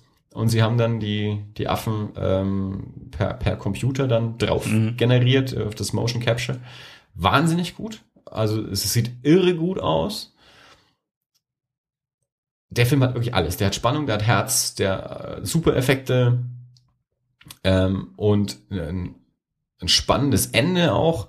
Der, der Abspann hat mich damals im Kino schon begeistert. Sie schaffen es tatsächlich im Abspann durch eine ganz simple Animation äh, nach hinten raus alles offen zu lassen. Also der Film muss keine Fortsetzung haben. Mhm. Der Film kann eine Fortsetzung haben. Und die Fortsetzung kann ansetzen, wo sie will. Die kann in der gleichen Minute ansetzen, die kann 100 Jahre später ansetzen. Diese kleine Animation, die sie dir nur so im Abspann präsentieren, so, so unter der Schrift, ja, lässt nach hinten raus alles offen. Jetzt dieses Jahr wissen wir also, der, der zweite Teil wird kommen, also Dawn of the Planet of the Apes. Und wenn ich das aus diesem Teaser halbwegs richtig verstehe, verstehe, spielt er sowas wie acht Jahre später. Lass es neun oder zehn hm. sein, aber ähm, Gary Oldman, die Figur von Gary Oldman sagt in dem, äh, in dem Trailer, wir haben, wir haben vier Jahre lang den Virus bekämpft und danach haben wir nochmal vier Jahre lang uns selber bekämpft, uns gegenseitig bekämpft. Äh, und jetzt ist es an der Zeit, dass wir schauen, dass wir uns wieder irgendwie auf die Reihe kriegen. Und da, daraus erschließe ich mir jetzt mal die acht Jahre. Ähm, also ich möchte ganz, ganz groß äh, allen empfehlen, die, die den ausgelassen haben und die aber Spaß an so Action, Science Fiction, aber eben auch mit einer anständigen Story äh, Filmen haben, sich diese neueste Inkarnation vom Planet der Affen äh, mal anzugucken. Ähm, und ich bin sehr gespannt jetzt auf den zweiten Teil und habe halt auch sehr große Hoffnung für den zweiten Teil, weil der erste so gut war. Ähm, der, der Regisseur hat gewechselt.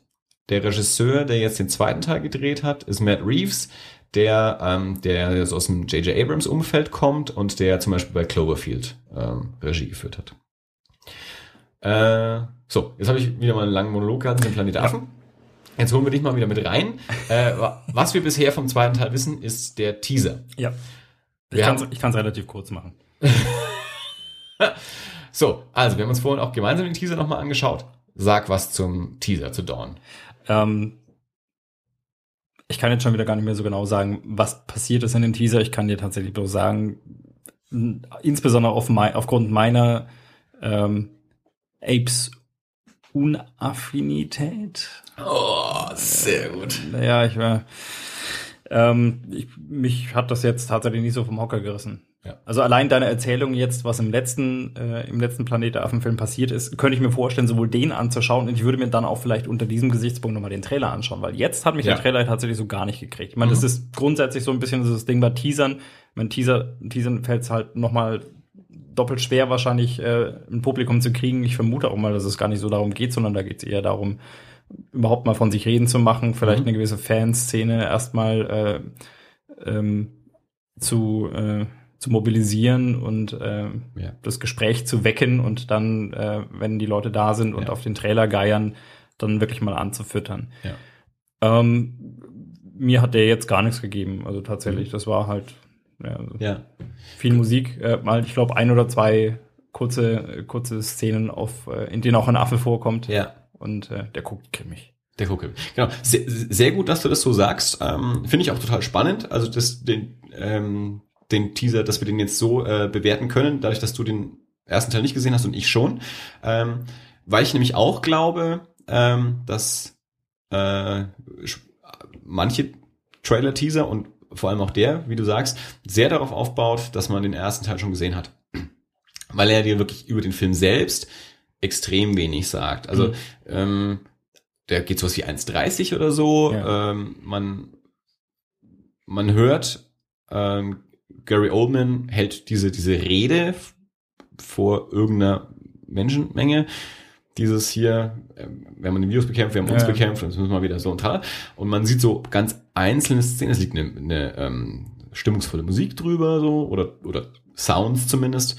Äh, man sieht eine andere Figur so durch den Wald stapfen, an so einem alten Tankstelle, Drugstore-Ding irgendwie vorbei. Ähm, und der, der Stiefel also durch, durch den Wald, äh, steht dann im Wald und, und schreit dann eben hier, ich muss mit Caesar sprechen. Caesar ist der Anführeraffe aus dem ersten Teil. Und dann sieht man äh, nur die Augen von dem Affen. Die Kamera fährt ganz langsam immer weiter zurück. Man sieht dann das Gesicht von dem Affen. Das ist Caesar in so einer Kriegsbemalung. Die Kamera fährt weiter zurück. Man sieht ihn komplett. Er hat den, den einen Arm äh, erhoben. Äh, und ich glaube, noch ein Speer oder sowas in der anderen Hand. Mhm. Kamera geht weiter zurück. Man sieht im Hintergrund so etwas unscharf weitere Affen, so in Baumwipfeln sitzen. Und dann kommt der Moment, den ich nämlich richtig geil finde. Also ich habe den Trailer jetzt einige Male angeschaut in der Vorbereitung. Ähm, der Trailer endet damit, dass Caesar den Arm also äh, fallen lässt, so als Signal, den Arm nach unten reißt. Und alle Affen, die man in dem Moment sieht, so zum, zum Sprung ansetzen. Also man sieht so ganz leicht, wie sie anfangen zu springen und dann kommt die, die Schwarzblende, beziehungsweise die Blende zum, mhm. zum Titel des Films. Also, also dieser, dieser eine Moment, so dieses, also die, die klar, der, der Sound, die Musik baut es natürlich auch alles so ex, extrem dazu auf, auf diesen einen Moment, so dieses, jetzt geht's los, aber der Trailer ist vorbei. So. Das, das fand ich wahnsinnig gut. Aber, was du auch gesagt hast, der spielt damit, dass du weißt, worum es geht. Also, dass du irgendwie eine Vorahnung zumindest schon mal hast. Also, ja. wenn du als komplett unbeleckter Zuschauer da rankommst, stehst du vielleicht ein bisschen da. Also du denkst dir, ich weiß jetzt zu wenig. Also an sich bin ich ja ein Fan davon, dass man nicht alles erfährt in einem Trailer, aber klar, in dem erfährt man vielleicht zu wenig, wenn man äh, den davor nicht gesehen hat. Ich finde den super äh, für, für meine für meine Situation. Mhm. Äh, mich spricht der komplett an, äh, weil äh, und da kommen wir jetzt vielleicht zu dem Punkt. Ähm, was erwarten wir überhaupt von Trailern? Was ist ein guter Trailer? Was ist ein schlechter Trailer? Oder, oder ähm, welche Trailer sprechen uns an und welche nicht? Ähm, und auch da ähm, gilt für mich wieder mehr dieses äh, Show Don't Tell. Ähm, ich hatte dir ja, äh, und wir haben die jetzt in der Vorbereitung nochmal angeschaut, ein paar Trailer vorgeschlagen, ähm, die ich einfach so aus meiner eigenen persönlichen Erinnerung als sehr gute Trailer in Erinnerung habe, einfach nur aus dem Grund, weil ich sie damals im Kino gesehen habe und äh, gesagt habe, aufgrund dieses Trailers äh, möchte ich gerne den Film sehen. Ähm, das war der erste Trailer-Teaser zu Inception. Mhm. Äh, und es war der erste Trailer zu äh, Broken Circle Breakdown oder nur Broken Circle im deutschen Verleihtitel. Und es war der, der Trailer, der erste Trailer zu, zu dem äh, neuen Walter Mitty. Den haben wir jetzt nicht mehr angeschaut, aber da haben wir auch schon mal drüber gesprochen. Ähm, meine ähm, Wahrnehmung dieser Trailer ist eben genau diese, dass sie äh, es schaffen, eine mehr eine Stimmung zu erzeugen über über Musik und Bilder und eher wenige Sätze. Ähm, das was was der das der Dawn Teaser auch macht äh, und mir jeweils über die Handlung relativ wenig verraten. Du hast Inception gesehen? Mhm. Den Film meine ich? Broken Circle hast du nicht gesehen. Nein. Den Walter Mitty hast du ja auch nicht gesehen. Bisher auch noch nicht, nee. Ähm, jetzt, wie war jetzt so dein Eindruck von den Trailern? Und da, klar, natürlich auch so ein bisschen in dem Sinne, Inception hast du jetzt den Film dazu gesehen, bei Broken Circle hast du den Film nicht dazu gesehen. Also wie, wie war dein Eindruck? Ähm, auch da, also zu Walter Mitty, ich, ich kann mich tatsächlich jetzt nicht mehr im Detail an den Trailer erinnern. Ich weiß aber, dass der mir tatsächlich Lust auf den Film gemacht hat. Also das kann ich mit Sicherheit sagen, ja. ähm, ohne das jetzt äh, anhand von Bildern festmachen zu können. Da weiß ich tatsächlich einfach nur, der, der hat mich gereizt. Ich, also ich, ich habe Mitty, glaube ich, gab es ja auch schon mal einen Film. Ja, genau, es gibt diesen alten Danny Kaye-Film aus den 50ern. Den, den ich auch nicht gesehen habe. Und ähm, aber ich weiß, es geht im Prinzip um äh, ja, jemanden, äh, so ein Typ, der eigentlich mehr oder weniger in seiner Traumwelt lebt und der dann halt irgendwo mal tatsächlich äh, in die jetzt jetzt auch mal echte Abenteuer erleben muss. Ja. Und äh, ich glaube, das ist ja schon auch was, das ist ja so, so ein Muster, dass das jetzt wahrscheinlich die meisten auch irgendwo auf ihr eigenes Leben ähm, umlegen können, um mal wieder Julia Engelmann zu zitieren. Oh, hab, mir lag so auf der Zunge und ich dachte mir, sagst du es, sagst du es nicht, sagst du es, sagst du es nicht. Und dann habe ich in deinen Augen schon gesehen, oh Gott, ich glaube, er kommt jetzt auch drauf. Oh. Wir, wir, haben, wir haben über das Thema gesprochen. Abschließend. Ja, also, und, äh, und, äh, und dankbarerweise, ja, kam ja jetzt mit der Neck Nomination endlich der nächste Facebook-Trend bei uns an. Das heißt, wir müssen uns nicht mehr über Julia Engelmann unterhalten. Also nicht über Julia Engelmann, sondern über die Tatsache, ob es gut ist oder nicht. Ja, reden wir einfach nicht mehr drüber. Reden wir nicht mehr drüber. Ähm, Fand ich gut, ja. Also hat mir, der ja. Trailer hat mir gefallen und ähm, genau. ich kann mich jetzt an keine, an keine einzelnen Bilder mehr erinnern. Allerdings weiß ich, der hat, der, der hat mir Lust auf den Film gemacht. Ich habe es bisher leider noch nicht geschafft, ihn mir anzuschauen. Genau. Und der, das war ja tatsächlich auch so ein Trailer, der, der dir sehr, sehr viele Bilder zeigt, eine stimmungsvolle ja. Musik drüber legt äh, und äh, ja, aber schon auch ein bisschen mehr, also mehr von der Handlung zeigt beispielsweise jetzt als äh, als als äh, Inception. Wenn, wenn glaub, ich, äh, lass uns das nochmal vergleichen. Ich glaube nämlich nicht. Also ich ich würde ich schon. Ich würde nämlich sagen, eigentlich bei dem Walter Mitty Trailer ähm, erfährst du auch äh, genauso wenig über die Handlung. Aber genau, lass uns zu Inception zurückgehen, weil den hast du noch auch gesehen. Ja. Ähm, und du hast gerade gesagt, ähm, du glaubst, der Film sagt dir sehr wenig über die Handlung. Ja. Der Trailer. Ja, der Trailer, genau. Ähm, bei, bei, bei Mitty ist es relativ klar. Also ich finde, da wird ein Plot erklärt, mehr oder weniger. Ich weiß nicht, worum es direkt geht, aber es geht um einen Typen, der jetzt anfangen muss, irgendwie echte Abenteuer zu erleben, weil aus welchem Grund auch mhm. aus. Ich okay. glaube sogar, das wird er in dem Trailer irgendwo so ein bisschen thematisieren. Okay. Ähm, bei Inception ist es so, ich habe den Film gesehen und ich habe diesen Trailer jetzt gesehen und ich glaube, ich habe ähm, den an, an den Trailer konnte ich mich tatsächlich erinnern. Ja. Äh, und zwar aufgrund einer bestimmten Szene und das ist die Szene, in der sie in diesem die Stadt falten. In, die, in der sie die Stadt falten. ja. ja. weil, das, weil, weil ich das in dem Trailer gesehen habe und ich dachte, ja. geil, ja. ja. Äh, und äh, direkt gefolgt von dieser nächsten Szene, wo sie in diesem Café sitzen und, äh, und, und dieser Traum zerplatzt ja. plötzlich und er sitzt ganz, ganz ruhig da drin und redet mit ihr, während um ihn rum die Welt explodiert. Ja. Und das waren einfach zwei wirklich gewaltige Bilder, die, die mir bis heute im, im Gedächtnis geblieben sind. Absolut. In dem Trailer allerdings äh, ist es so, dass sie auch tatsächlich mehr davon sprechen, wenn ich das jetzt richtig in Erinnerung habe, dass sie irgendwas versuchen. Ja, äh, es gibt irgendwo ein Geheimnis und wir müssen es rausfinden. Er verbirgt irgendwas. Also du hast in den Trailer zum einen ja als, als Off-Sprecher Leonardo DiCaprio sagt über Ideen, was eine ja. Idee macht, eine Idee ist bla, bla und kommt dann und deswegen muss ich sie stehlen. Also äh, ja. das kommt relativ spät, also am Ende ja. dann, dass, dass es also irgendwie darum geht, er will eine Idee stehlen. Ja. Äh, Schrift sagt ja auch irgendwie so, der Tatort ist dein Geist oder irgendwie sowas. Ähm, und dann hast du noch so einzelne Dialogfetzen ähm, in den Szenen eben. Er spricht mit Alan Page, dass sie eben niemals äh, aus ihrer Erinnerung äh, was kreieren soll, sondern immer neue Orte kreieren. Und dann, gibt's dieses Stadtverbiegen und, und diese Kaffeeszene mhm. und all das. Ähm, aber er, und, und du hast natürlich diesen extremen Sound, also man diese, diese, dieser Soundeffekt, äh, dieses, mhm. dass sie da, für, das wird ja mittlerweile in 80 Millionen Trailern weiterverwendet, was ja. so das ist genauso wie der, ähm, der, so, der, der Soundtrack. Auch hier, mal, mal gleichzeitig. Ähm, ja, ich, naja. Äh, das ist so ungefähr wie der, wie der Soundtrack von 28 Days Later, äh, der so markant ist, dass er in ganz ja. vielen Trailern benutzt wird oder auch ähm, Night Before Christmas oder so. Das wird immer gerne immer wieder verwendet. Ähm, und ich, ich erinnere mich auch, ich habe diesen Trailer uns im Kino gesehen und ich, ich, ich wusste, wer Christopher Nolan ist. Ich, ich kannte Alan Page, Leonardo DiCaprio, Joseph Gordon-Levitt, Tom Hardy war mir, glaube ich, noch kein Begriff. Ähm, die tauchen aber teilweise ja nur so extrem kurz auch in diesem Trailer auf.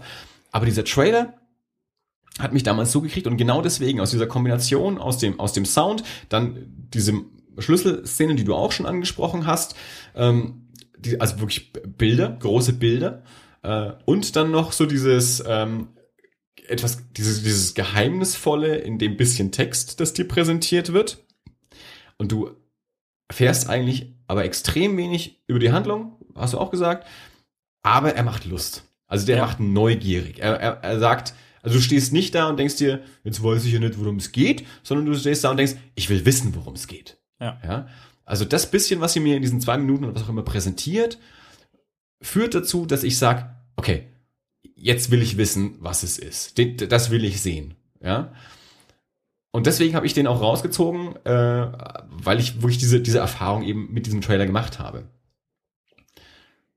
Und mich der Film dann auch nicht enttäuscht hat. Also ja. ich, ich halte den immer noch äh, aus den letzten Jahren für einen der besten großen Unterhaltungs-Actionfilme, äh, vor allem auch äh, verglichen damit, dass es wenigstens auch mal wieder eine, eine Originalgeschichte war und kein, kein Franchise-Fortsetzung, Reboot, Comic-Verfilmung, ja, bla bla bla. Diese Geschichte mit dem Aufzug. Kommt jetzt wieder Physik? Ja, das ist ein Physikproblem. Ja, aber gut, das haben wir, glaube ich, auch schon mal diskutiert. Ja, so, so geht man dann sowas so halt auch so nicht. Leuten diskutiert. Äh, Broken Circle Breakdown. Ähm, Broken äh, ein Trailer, den du jetzt gesehen hast, ja. ohne den Film zu kennen. Richtig. Ähm, hat mir tatsächlich auch nicht viel gesagt. Hat mich auch nicht, äh, nicht so berührt unbedingt. Ich mhm. weiß nicht, ob der, ob der Trailer mich unbedingt angemacht hätte, weil dafür zu wenig Handlung also ich, ich weiß mhm. nicht, worum der Film geht. Ja, ich weiß, es ist ein Film, von dem du mir erzählt hast, dass da alle Menschen, und zwar 150 Prozent, ja, inklusive großer, zwei Meter großer, ähm, Steroid, Steroid vollgepumpter Kerle anfangen zu heulen. Der bringt wie, Barbaren zum Weinen. Wie, wie, ja, Conan weint in diesem Film. Mhm. Und ähm, tatsächlich ist die Sache, die mich, äh, die mich am meisten begeistert hat, ist, äh, dass die dass sie Alison Krauss und Union Station spielen. Oder ich weiß nicht, ob das von denen ist, wahrscheinlich nee, ist es noch nicht mal ja, von denen, aber die haben es halt auch gespielt und genau. es war super. Ähm, Tolle Musik.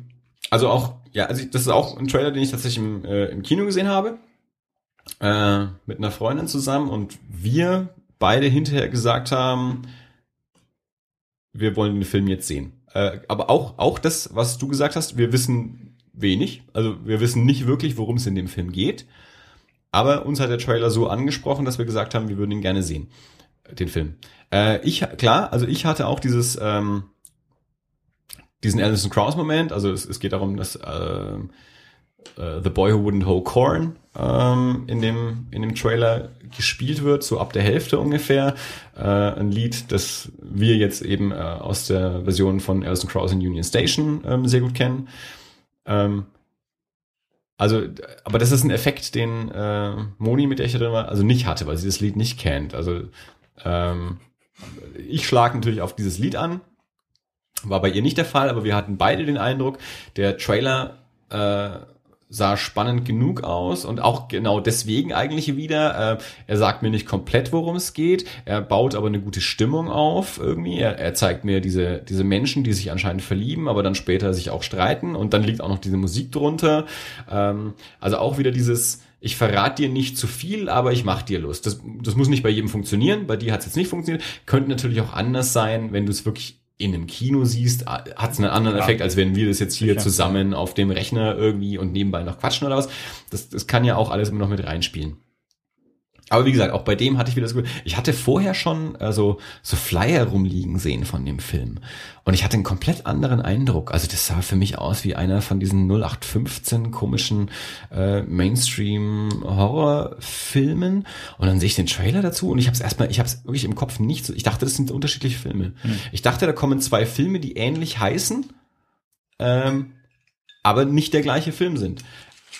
Und ich habe dann echt mal recherchiert, um festzustellen, nee, das ist doch der gleiche Film. Und ich äh, habe mich aufgrund dieser Flyer äh, komplett täuschen lassen. Es ist kein Mainstream-US-Horrorfilm, es ist ein, äh, ein flämischer, belgischer äh, Drama, Familiendrama-Film. Äh, und aufgrund des Trailers sind wir reingegangen und wir waren damals, wir haben ja schon mal kurz im, auch im Podcast äh, im Jahresrückblick über den Film gesprochen. Wir waren zu viert drin, wir fanden den alles super. Ich kenne mittlerweile ein paar Leute, die ihn dann auch auf, auf DVD angeschaut haben. Also die, die ihn gesehen haben, von denen ich weiß, fanden ihn alle super und haben alle geheult. und jetzt ist er auch für einen Oscar nominiert. Mhm. Als bester ausländischer, also auch äh, fremdsprachiger Film. Äh, großartiger Film. So, also das waren jetzt mal so ähm, Trailer aus der Vergangenheit, äh, die, die ich jetzt mal rausgesucht hatte, mhm. aus meiner persönlichen Erfahrung, als, als gute Trailer, die mir Lust auf einen Film gemacht haben, ähm, von denen ich keine Ahnung hatte und was von denen ich eben auch das ableite, dass ich sage, ich finde für mich persönlich einen Trailer besonders gut, ähm, wenn er es schafft, mich neugierig zu machen, ohne mir viel zu verraten. Und es scheint ähm, an einer Kombination zu liegen aus, gib mir den richtigen Sound oder Soundtrack in dem Trailer, ähm, zeig mir spannende Bilder äh, und ein paar ja neugierig machende Sätze. Hm. Ganz, ganz blöd zusammengefasst. Ähm, ich habe jetzt auch, ich, meine, ich war gestern im Kino und, und bin ja auch häufig im Kino. Das heißt, da sehe ich ja auch immer Trailer. Und habe da auch äh, gestern ein bisschen drauf geachtet, genau, weil ich ja wusste, wir wollen uns über Trailer unterhalten, ähm, wie die Trailer so sind, die ich da so sehe. Und dann stelle ich eben immer wieder fest, dass ich manchmal Trailer sehe, die auch irgendwie drei Minuten gehen. Gefühlt gehen sie zehn Minuten, ähm, die mir äh, ganz, ganz viel zeigen. Viel Dialoge, viele Szenen, wo ich mir sehr, sehr genau vorstellen kann, was das für ein Film ist. Und das, das machen die ja sicherlich auch absichtlich. Wo ich aber merke, das sind nicht die, ähm, die mir Lust machen, also die mich nicht neugierig machen. Mhm. Also wenn ich das Gefühl habe, ich weiß jetzt schon alles, dann, dann werde ich ja nicht neugierig. Ja. Ähm, natürlich macht das auch nochmal einen Unterschied, sind es Filme, die ich, die ich schon auf dem Schirm habe, also die mich schon an sich interessieren oder nicht interessieren? Oder sehe ich einen Trailer tatsächlich einfach mal vollkommen unvoreingenommen, ähm, weil ich den Film ähm, noch nicht auf dem Schirm habe, weil ich noch nicht weiß, der kommt jetzt an. Ich habe verschiedene Trailer zum neuen Captain America Film gesehen, also das weiß ich eh, dass der kommt. Das weiß ich auch ohne Trailer, dass ich den anschauen werde. Ähm, da fand ich die Trailer jetzt auch gut und, und haben mir auch Lust gemacht, aber auch ohne den Trailer war der Film eh schon auf der Liste sozusagen. Ja. Das war damals bei Inception, bei Broken Circle, bei Walter Mitty nicht der Fall. Also Walter Mitty hatte ich ähnliches wie, wie bei Planet der Affen, dass ich mir dachte, ich mag Danny Kay, ich mag die alten Filme, ich weiß nicht, Ben Stiller habe ich gespalten. Ich finde den nicht scheiße, aber ich finde den auch nicht immer super so. Ähm, weiß ich nicht, ob ich den Film brauche. Und dann kam dieser Trailer und, und, und dachte mir, Alter, also alles mal über Bord geworfen von, ich weiß, ich, ich kenne Walter Mitty und ich kenne Ben Stiller. Dieser Trailer für sich ist auf mich zugeschnitten. So, ich, ich muss diesen Film anschauen. Und das hat dann ja auch funktioniert. Also das ist auch das, das Schöne, was ich eben auch bei diesen Beispielen zumindest sagen kann. Inception, Broken Circle, Walter Mitty. Ich fand halt jeweils dann tatsächlich auch den Film großartig. Also ich wusste jeweils wenig über den Film. Die Trailer haben mir Lust gemacht, haben mich neugierig gemacht und dann haben mich auch die Filme überzeugt. Also das sind das sehr, sehr positive Beispiele dafür. Ähm, Gut, das waren jetzt äh, alte Trailer. Jetzt haben wir uns ja auch neue Trailer angeschaut. Gut, den, den Dawn haben wir jetzt schon besprochen. Ähm, wir hatten aber auch, beziehungsweise ich habe noch ähm, den neuen Godzilla-Trailer vorgeschlagen gehabt. Und du hast äh, vorgeschlagen ähm, Zero Theorem oder heißt es heißt es The? The Zero Theorem. The, also mit, mit Artikel. Ja, Gut. Mit Artikel. Okay. ähm, womit möchtest du anfangen? Oh, machen wir Godzilla. Machen wir Godzilla. Du bist gerade so gut drin.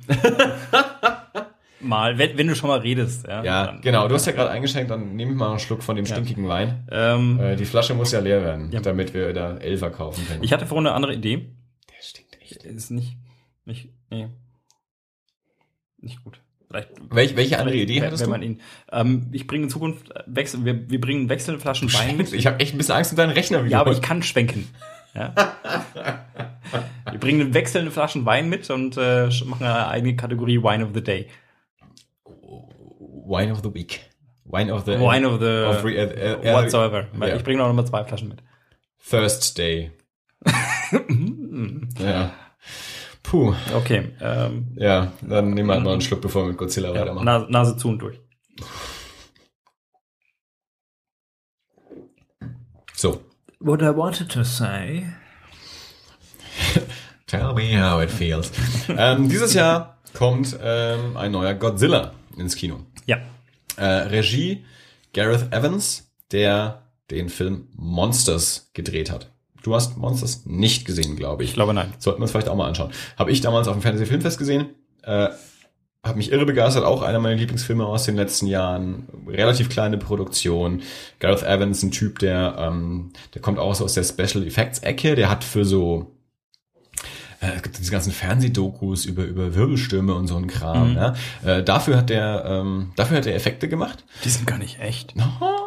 ähm, und äh, hat dann den Film Monsters gedreht, der an sich auch mehr so ein, so ein, so ein zwischenmenschliches Drama, Liebesfilm-Ding ist, aber eben auch ähm, Monster hat äh, und andere Effekte.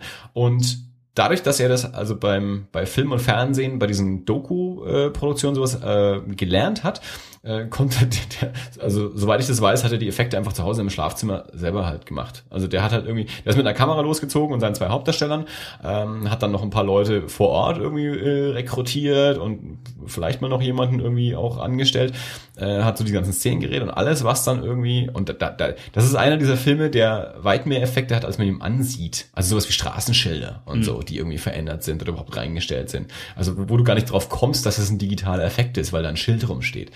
Äh, das hat er halt dann irgendwie zu Hause in seinem Schlafzimmer halt da selber reingebastelt, weil. Das Schild? Bitte? Das Schild? Unter anderem auch das Schild, ja. Im Schlafzimmer?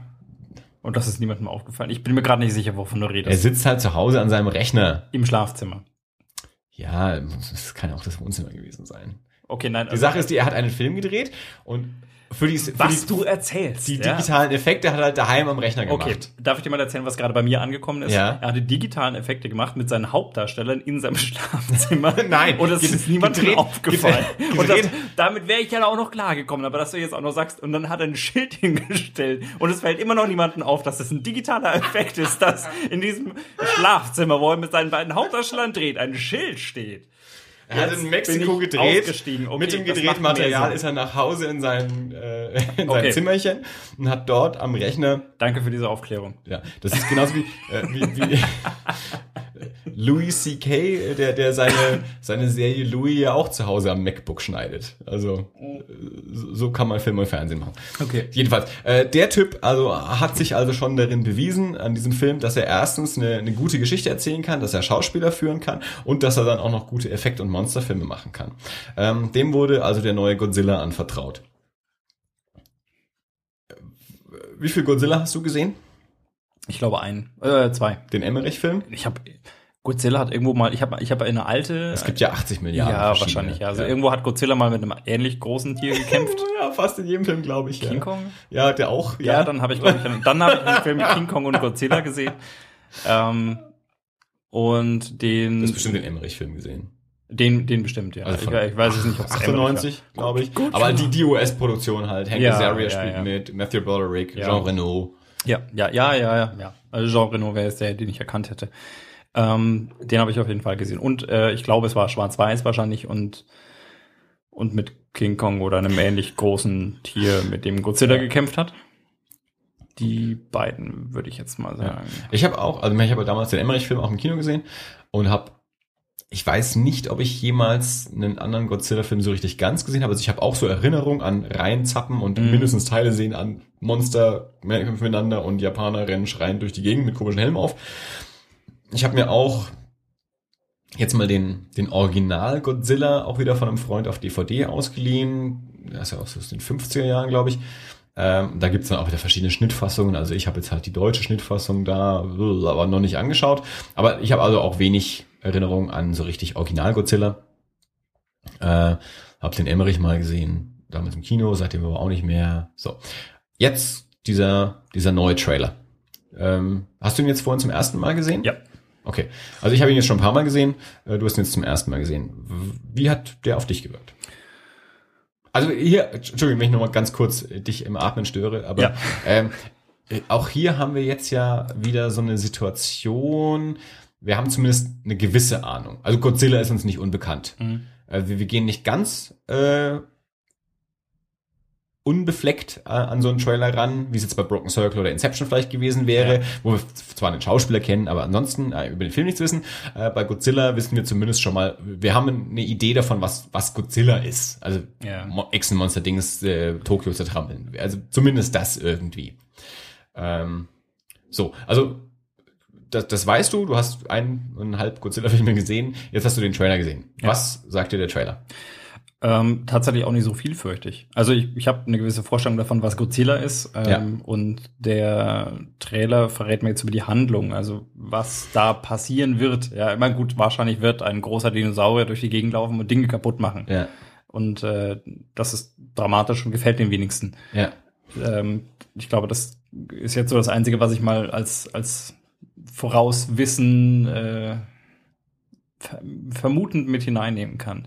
Was den Trailer jetzt tatsächlich angeht, also mir ist aufgefallen, er ist ein bisschen ja, bildgewaltig, mhm. was wohl aber auch ein Godzilla tatsächlich einfach sein wird. Ja. Also der Trailer beginnt damit, dass sich ein paar äh, ein, ein, paar Soldaten aus einem Flugzeug stürzen bei Dämmerung, Nebel, Nebeldämmerung durch, Wolken, durch die Wolken ja. und äh, was was mir tatsächlich, also wo ich sofort angefangen habe zu grinsen und ich glaube dann auch was gesagt habe, ist mhm. ähm, die die haben alle Magnesiumfackeln in der Hand, während sie aus diesem Flugzeug äh, stürzen und äh, leuchten damit nicht nur, sondern ziehen auch noch rote Rauchspuren hinter sich her. Und ähm, es gibt da für mich tatsächlich, ich bin kein, ich bin kein Fallschirmspringer, ich kein militärischer. Ich weiß nicht, ob das einen tieferen Sinn hat. Mhm.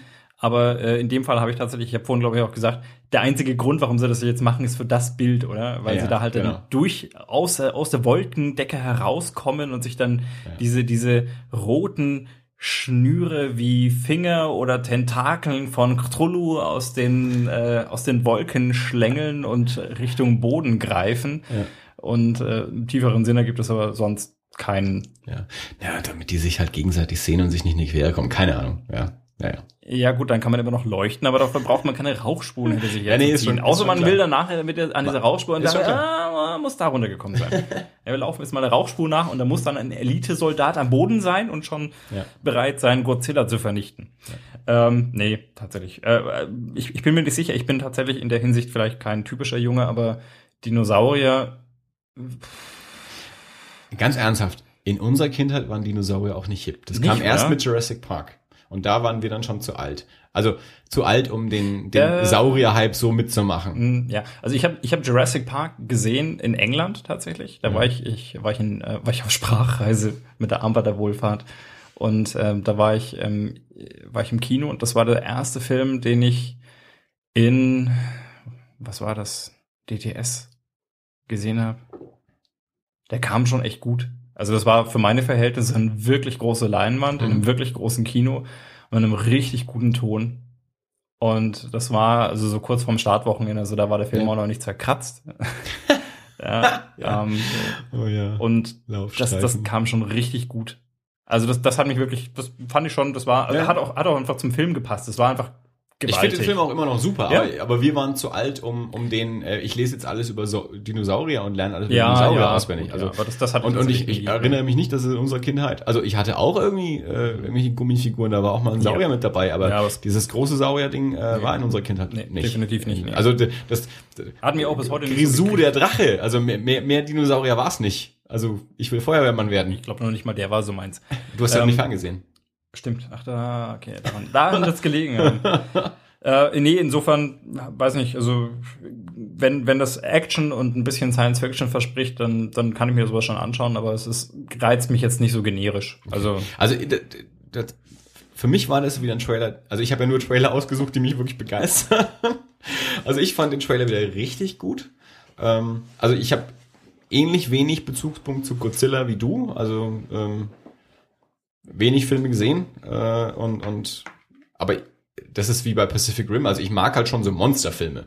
Also das finde ich schon mal Pacific gut. Rim haben in Pacific Rim haben riesige Roboter gegen riesige Dinosaurier gekämpft. Und das ist noch mal nicht. Hä? Mehr braucht man nee, ja nicht. Nee, aber das ist nochmal was anderes. Das, das ist, finde ich tatsächlich, das ist so eine Kombination von Dingen. Das ist wie zwei Komponentenkleber. Ja, also. die haben die Roboter gefehlt im Godzilla-Trailer. Ja. Okay. Nee, aber ich muss sagen, äh, jetzt, auch was ich vorhin versucht habe, äh, und ich weiß ja auch gar nicht, wie gut man das trennen kann, wie gut man das wirklich beurteilen kann, aber so dieses, äh, einen, einen Trailer auch für sich zu bewerten, unabhängig jetzt vom Film. Also so dieses, ich weiß, das ist sehr schwer, aber äh, funktioniert der Trailer in dem, was er machen will, egal ob mich persönlich der Film interessiert. Ich weiß, ich, ich weiß nicht, ob man das so trennen kann, ich weiß nicht, wie gut man das beurteilen kann. Aber ich, ich ähm, habe eben festgestellt, und das, wo du jetzt sowohl bei dem als auch bei Broken Circle gesagt hast, ich erfahre nichts über die Handlung, ist ja das, was ich für eine Qualität halte, also warum mir der Film ja Lust macht. Ähm, weil er mich wieder durch, durch, durch Bilder, durch Musik, durch, vor allem durch eine Stimmung, er erzeugt eine Stimmung, die mich überzeugt, die mich neugierig macht. Was mir aufgefallen ist jetzt beim mehrmaligen Anschauen, ähm, Godzilla und der, der Dawn äh, of the Planet of the Apes Trailer funktionieren sehr ähnlich, indem sie, du hast diese Rede, jemand hält eine Rede, bei Dawn ist es diese Gary Oldman-Figur, mhm. äh, bei Godzilla ist es dieser ein Soldat, der eben sagt, hier, äh, ihr springt da jetzt halt runter und bla bla bla und das wird das. Also du, du hast eine recht ähm, emotional aufgeladene Rede, die sich so über die Szenen legt. Ähm, da, äh, es passieren Sachen, die aber nicht direkt zu dieser Rede in Verbindung stehen. Du hast einen sehr markanten Sound, der drüber liegt.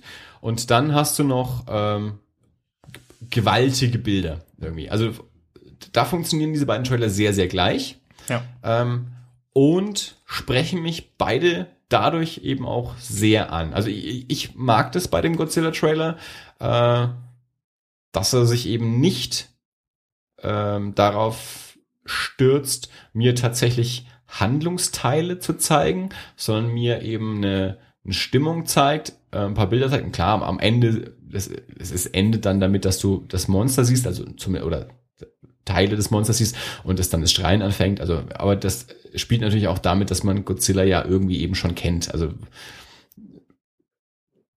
es, es, die, die Neugier beim Zuschauer ist ja schon da, weil worum geht's bei Godzilla? Es geht um das Monster, also ich will das Monster sehen. Also mhm. zögern Sie das bis zum Ende hinaus, das Monster zu zeigen. Ähm, ich mag diese Trailer insofern eben, weil ich das Gefühl Gefühl habe, dass sie wirklich so eine kleine eigene Geschichte erzählen. Also sie sind eine eigene kleine Einheit. Also ich kann diese Trailer anschauen äh, und habe allein mit diesen eineinhalb, zwei, drei Minuten habe ich schon Spaß.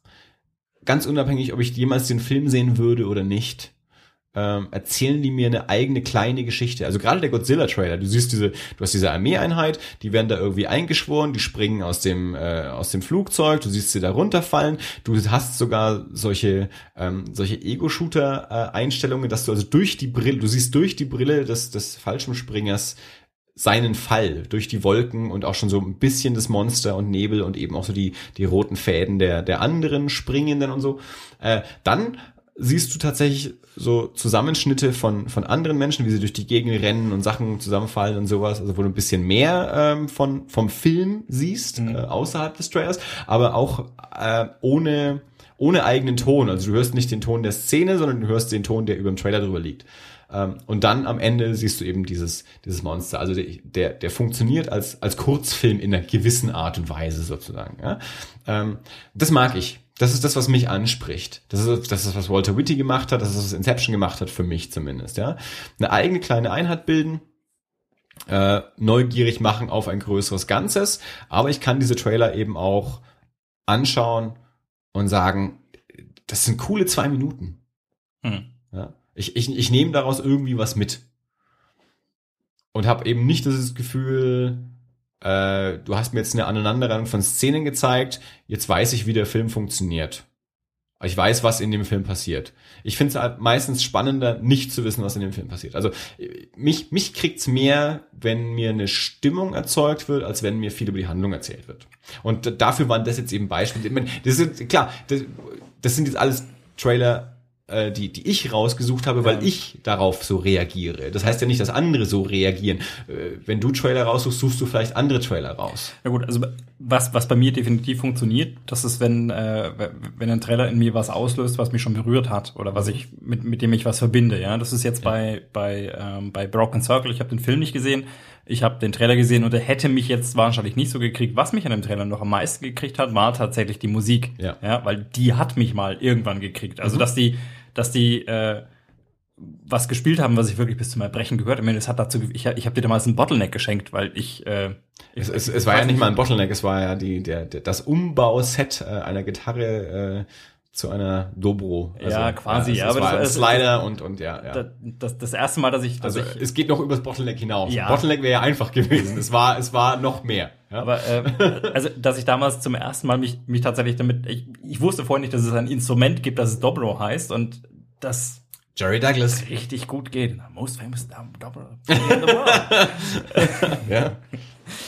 ähm, ich, du wusstest gerade, was ich zitiere, welche Stelle, oder? Wir äh, ja. Verlinken das vielleicht mal. Ähm, Habe ich schon aufgeschrieben. ähm, bei ähm, ähnlich würde ich mir wahrscheinlich, ich würde mir eher Robocop anschauen, lustigerweise, obwohl ich jetzt weiß, dass mir die Filme von damals heute nicht mehr so zusagen. Mhm. Aber die fand ich damals gut. Insofern könnte ich mir vorstellen, dass vielleicht ein Robocop von heute mich heute kriegt. Ja. Den finde ich wahrscheinlich in fünf Jahren dann auch albern. Aber ja. vielleicht funktioniert er heute für mich. Bei Godzilla weiß ich damals auch, der Emmerich, der hat mich jetzt nicht so vom Hocker gehauen. Das war wohl schon ja. irgendwie so eine nette Abendunterhaltung, aber ähm, nicht mit so viel Tiefgang geprägt, wie Emmerich-Filme im Normalfall sind. Nee. Willst du damit sagen, dass sie im Normalfall tiefgängig sind ja, oder? Nein, das war äh, das ja war okay, äh, ja, ja, gut, nicht tiefgängig. Nein, ja. äh, das äh, sollte Ironie sein. Ja, ich, Na gut. Wie auch immer. Ja, also mag sein, dass es nette Unterhaltung war, aber äh, für die Zeit, in der man sich den Film hat, äh, halt, halt anschaut. Ähm, Du hast jetzt ja, du hast ja auch einen Trailer rausgesucht. Ach, äh, richtig, ja. ja. Also ja. deswegen können wir ja gleich die Brücke schlagen. Ja. Können einen wir. Trailer, den du rausgesucht hast. Ich The habe einen Zero äh, Theorem. Zero also Theorem. man kann ihn nicht aussprechen. Damit geht's ja schon mal los. The Zero Theorem. Also sogar nach einer Flasche also Wein. The Zero Theorem. Ladies and gentlemen, we proudly, we proudly present The Zero Theorem. Ja, genau. Diese Sendung ist präsentiert von ja? Äh, ja. Spätburgunder und äh, Zero-Theorem. ich, auf Deutsch kann ich den besser aussprechen. Zero-Theorem. Äh, genau. Ähm, es ist ein Film. Es fällt mir tatsächlich schwer. Wie bist du? Ähm, Frag mich was leichteres. Ja, dieses Internet. Wie bist du? Frag mich was leichteres. Naja, wie man halt über solche Dinge stolpert. Wie man halt auf sowas kommt. Ich weiß, ich weiß nicht, ob es, ob es für den Film überhaupt schon ein Startdatum gibt oder ob der Film überhaupt irgendwo ins Kino kommen wird. Naja, ja. Ich kann es dir jetzt nicht auswendig sagen, aber es ist ein Terry Gilliam-Film. Die sind zwar nie sonderlich erfolgreich, kommen aber trotzdem ins Kino. Ähm, Christoph Walz, ähm, also der, der, wird schon ins Kino kommen. Ja, also was ich, ähm, was ich sagen kann, ähm, ich bin irgendwann über diesen Trailer gestolpert. Ähm, es handelt sich um einen Film von, wie du schon sagtest, äh, Terry Gilliam. Terry Gilliam. Dem guten alten Monty Dem, Python Campen. Ja. Campe ist auch ein tolles Wort, das man viel zu selten sagt. Du bist nicht so der, der große Terry Gilliam-Fan, kann es sein? Wie kommst du drauf? Ich, weil ich dir den, ich habe dir den Link geschickt und äh, dann hast du gesagt, ja, das ist ja schon eher so, so ich weiß nicht genau wie, was da Ich habe gesagt, Terry Gilliam ist ja gern mal sperrig. Sperrig. Ich bin ganz großer Terry Gilliam-Fan. Sperrig. Ich habe mich, ich hab mich ja wirklich gefragt, was du mit sperrig sagen willst und ob das jetzt. Ich will damit sagen, dass Terry Gilliam ein Regisseur ist, der nicht für die breite Masse ist, auf den man sich einlassen muss, der es einem nicht einfach macht, in seine Filme einzusteigen. Wenn man einen Sinn dafür hat, kommt man da rein, manchmal mehr, manchmal weniger. Ich halte nicht alle Filme für großartig, nicht alle Filme haben mir gleich gefallen. Ich habe auch nicht alle, alle Filme gesehen. Mhm. Ähm, aber er hat niemals den Massenerfolg und wird er auch nicht kriegen, ähm, weil er eben eine sehr eigene hat. Der ist ja, der, der ist ein Autor. Der ist, das, das, der, der, der ist so dieser, diese, diese Auteur-Theorie, ja. Äh, der, der macht halt seinen Stiefel. Deswegen hat er ja auch immer so Schwierigkeiten, Filme finanziert Was macht zu kriegen. Haneke eigentlich so Zeit?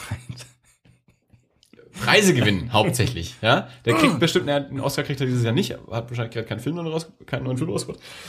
Aber der Michel, äh, hat sich deine Kritik zu Herzen genommen und dreht jetzt eine romantische Komödie. Ich habe überhaupt Liebe. keine Ahnung, was Michel. das kommt auf ihn Humor an. Ja. Ähm, nein, zu, zu, zurück, zurück ja. zu. Also ich mag Terry Gilliam sehr gerne. Okay. Ähm, ich, ich, bin ein großer Monty Python Fan und dann irgendwie auch zu Terry Gilliam. Ähm, und äh, wie gesagt, ich habe ein paar Filme nicht gesehen. Ähm, habe mich aber durchaus mit Terry Gilliam beschäftigt, habe ich vermute die meisten seiner Filme gesehen. Darum, davon wiederum die meisten Filme finde ich auch wirklich gut. Ähm, also ich und Terry Gilliam sind eigentlich Freunde. Jetzt okay. darfst du wieder. Ähm, ich habe diesen Trailer gesehen und ähm, ich fand ihn gut. Also da, das war tatsächlich, nein, ich fand ihn wirklich, den fand ich wirklich. Ich kann ja, ja wohl mal vorwegnehmen, dass ich ihn gut fand, Herrgott.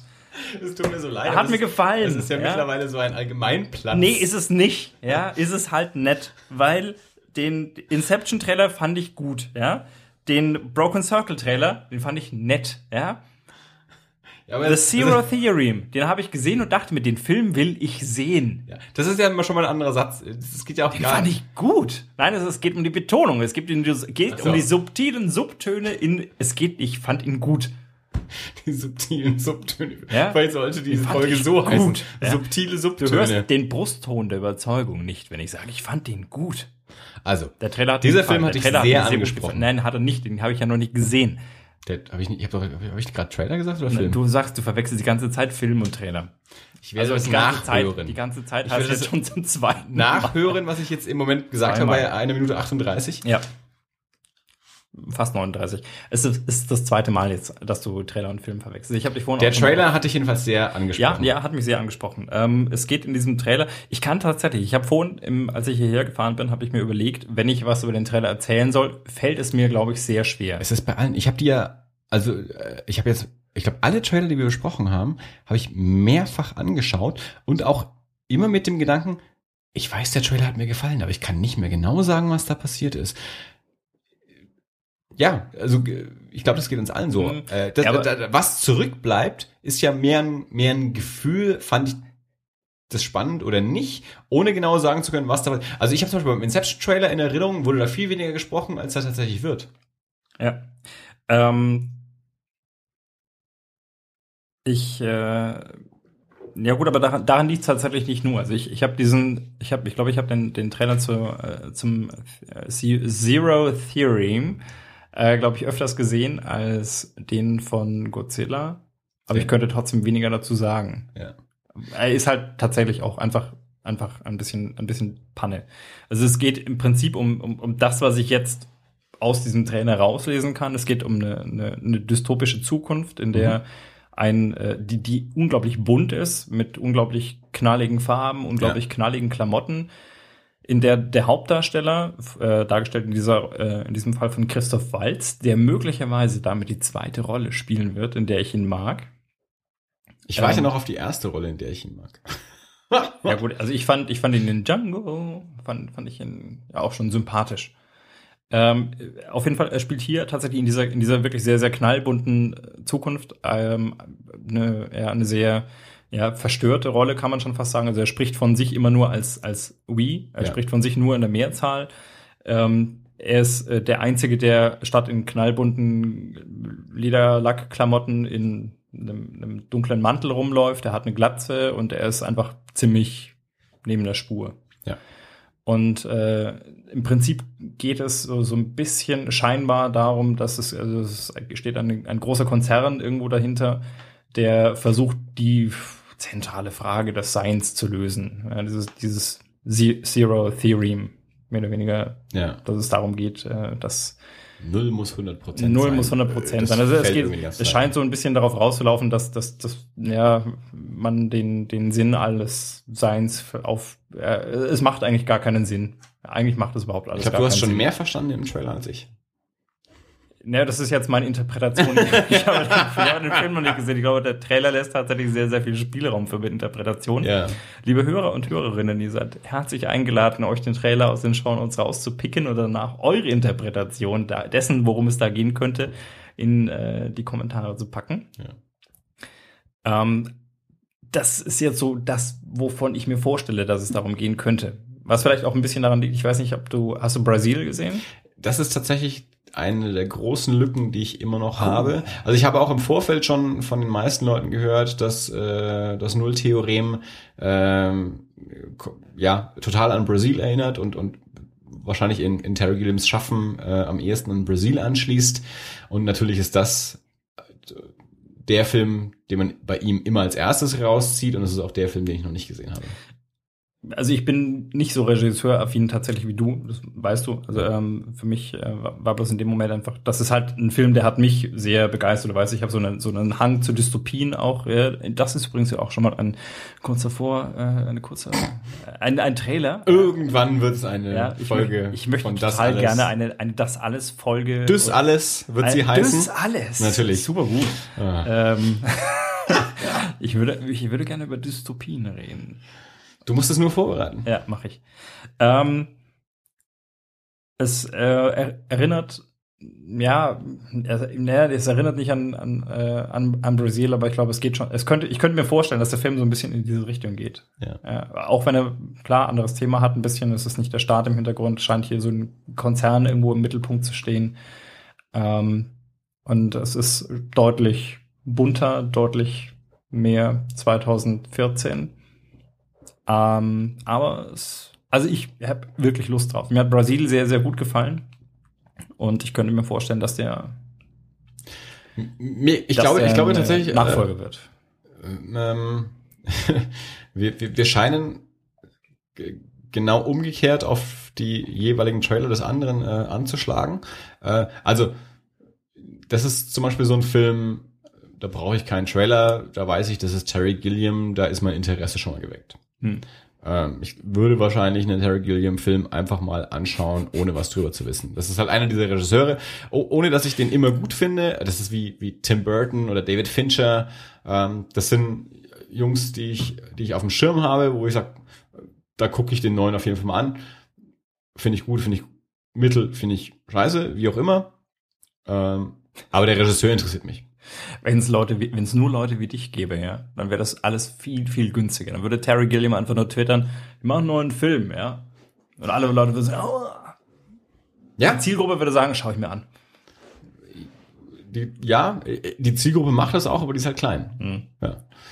Ähm, ist halt leider so. Wenn es nicht so wäre, hätte Terry Gilliam schon äh, schon längst seinen Don Quixote gemacht, den er jetzt zum, weiß ich nicht, dritten Mal oder so ansetzt. Mhm. Äh, äh das einer, einer der, der, großen verschollenen Filme, die nie gedreht wurden und jetzt vielleicht doch irgendwann mal gemacht werden. Äh, die Don Quixote-Version von Terry Gilliam.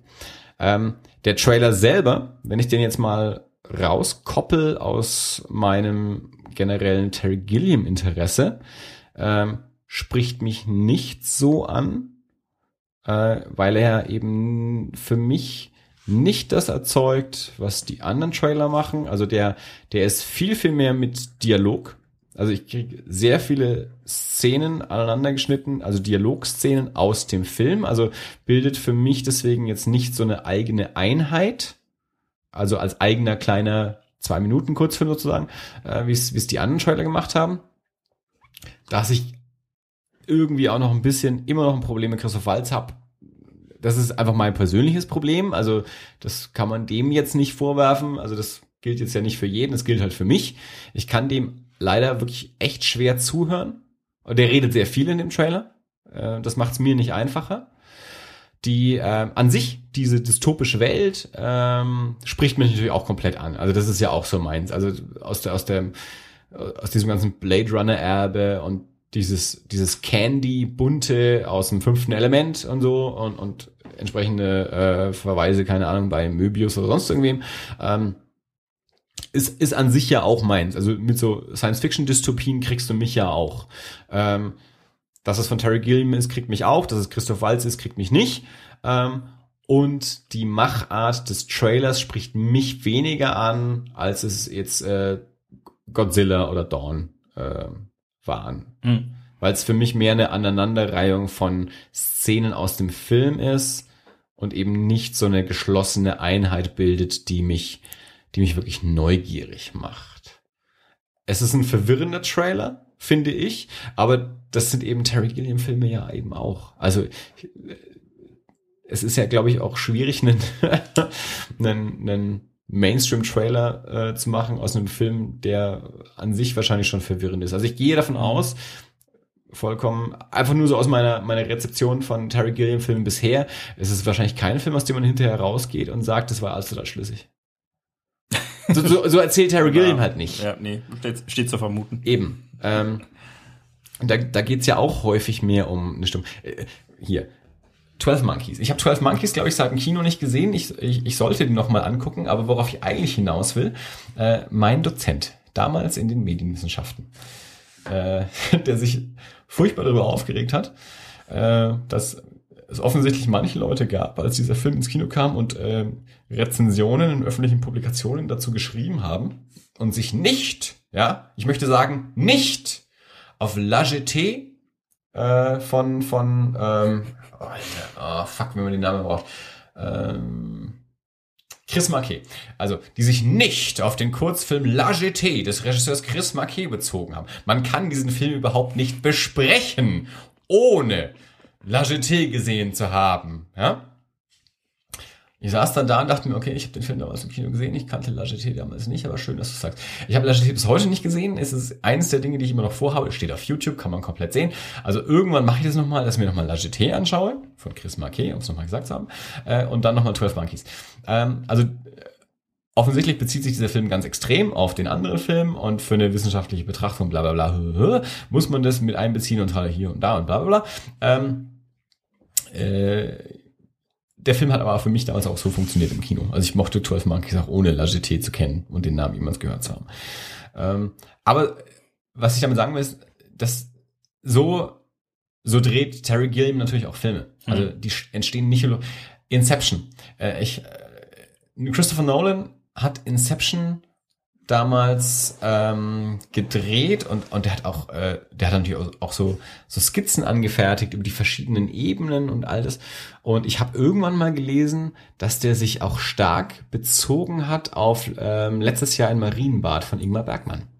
Äh, jetzt ist, glaube ich, Ingmar Bergmann und Christopher Nolan sind jetzt nicht zwingend zwei Regisseure, die man in einen Topf reinwirft. Und letztes Jahr Marienbad und Inception äh, sind, glaube ich, auch auf den ersten Blick nicht die Filme, die man direkt nebeneinander stellen würde.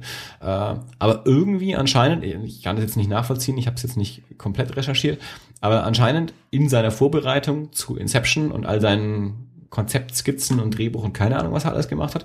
Ähm, also irgendwie scheint es eine Verbindung zu geben. Äh, und das macht Terry Gilliam halt auch. Also wenn der 12 Monkeys dreht, dann bezieht er sich halt anscheinend irgendwie auf diesen, ich glaube, da geht's was in eine Viertelstunde, La Jetée von Chris Marquet. Äh, wenn der jetzt äh, das Nulltheorem äh, dreht, stehe ich erstmal dumm da und weiß nicht, aber möglicherweise stecken da noch andere Sachen dahinter. Mhm. Ähm, spannend ist natürlich ein Film äh, dann, wenn ich ihn für sich sehen kann, ohne jegliches Vorwissen oder, oder kulturellen Hintergrund äh, und trotzdem was rausziehe. Und wenn ich ihn aber auch sehen kann, wenn ich dieses ganze Vorwissen mitbringe und was anderes sehen kann. Wenn ich sagen kann, hier und da bezieht er sich auf das und das bedeutet deswegen das. Mhm. Äh, das gibt's ja nicht nur im Film. Also um mal wieder auf Blood Meridian von Comic McCarthy rauszukommen. Äh,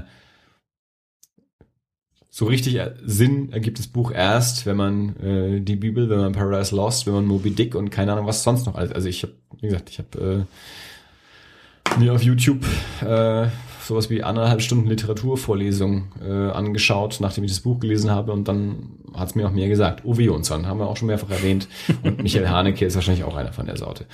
Ähm, und Terry Gilliam eben auch. Also ich glaube, die, die Terry Gilliam ist einer, wenn, wenn, wenn, wenn es gut läuft, was häufig nicht an ihm liegt, sondern unter den Produktionsbedingungen, ähm, unter denen er arbeiten muss, äh, auch, auch ähm, schwankt, ob es gut funktioniert oder nicht. Wenn es gut funktioniert, ähm, dann unterhält der Film auch ohne, dass man Terry Gilliam-Fan sein muss.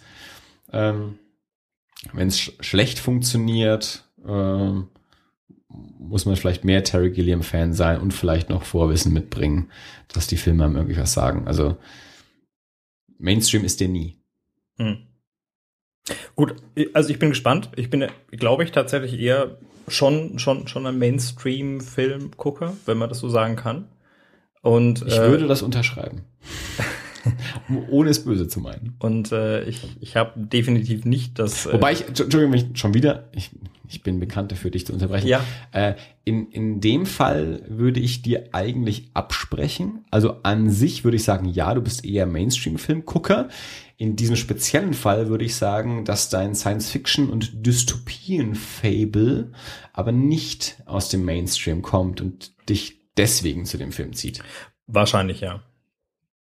Also die spricht, also in dem Trailer kann dich nichts ansprechen, was einen Mainstream-Gucker ja, anspricht. Nee, nee, der Trailer nee. ist nicht Mainstream-fähig. Nee, nee, wahrscheinlich nicht. Also ich, ich Also glaub, der spricht Spezialthemen ich, bei dir an. Ja, ich glaube, das ist schon so. Also das ja. ist, ähm, wenn, wenn ich sage, ich bin Mainstream-Filmgucker, ich habe das die Diskussion auch regelmäßig mit der Freundin zu Hause, ähm, wenn es darum geht, welchen Film man so anschauen könnte. Nicht schon wieder Haneke. Äh, na gut, das ist jetzt nicht so das regelmäßige Problem, aber es ist halt dennoch so, dass, äh, dass wenn, wenn, wenn ich einen Film schauen soll und gerade so irgendwie so oh, ein Sofa. Du willst sie unterhalten lassen und Ja. sie, äh, ja, sie will, kommt mit ähm, schwerem Stoff. Ja, genau. Ja.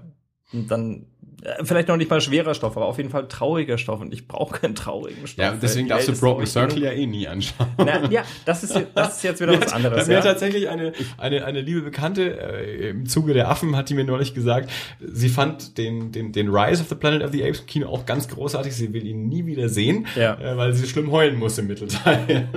Nein, aber da- das ist ja tatsächlich, ich hatte auch mal so eine Phase letztes Jahr irgendwann, da, da, ähm, da, da wollte ich, da habe ich lauter Filme angeschaut, bei denen ich heulen musste.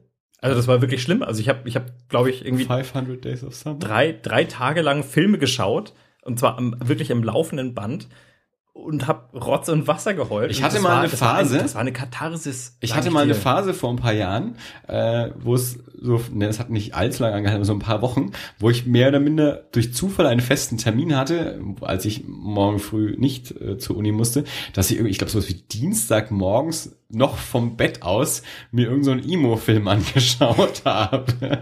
Das war nicht die fröhlichste Phase in meinem Leben, äh, kann man auch gerne mal so dazu sagen. Aber da hatte ich äh, eine kurze Phase so des, des Dienstagmorgen äh. Und habe nur so Emo-Mist angeschaut, ja.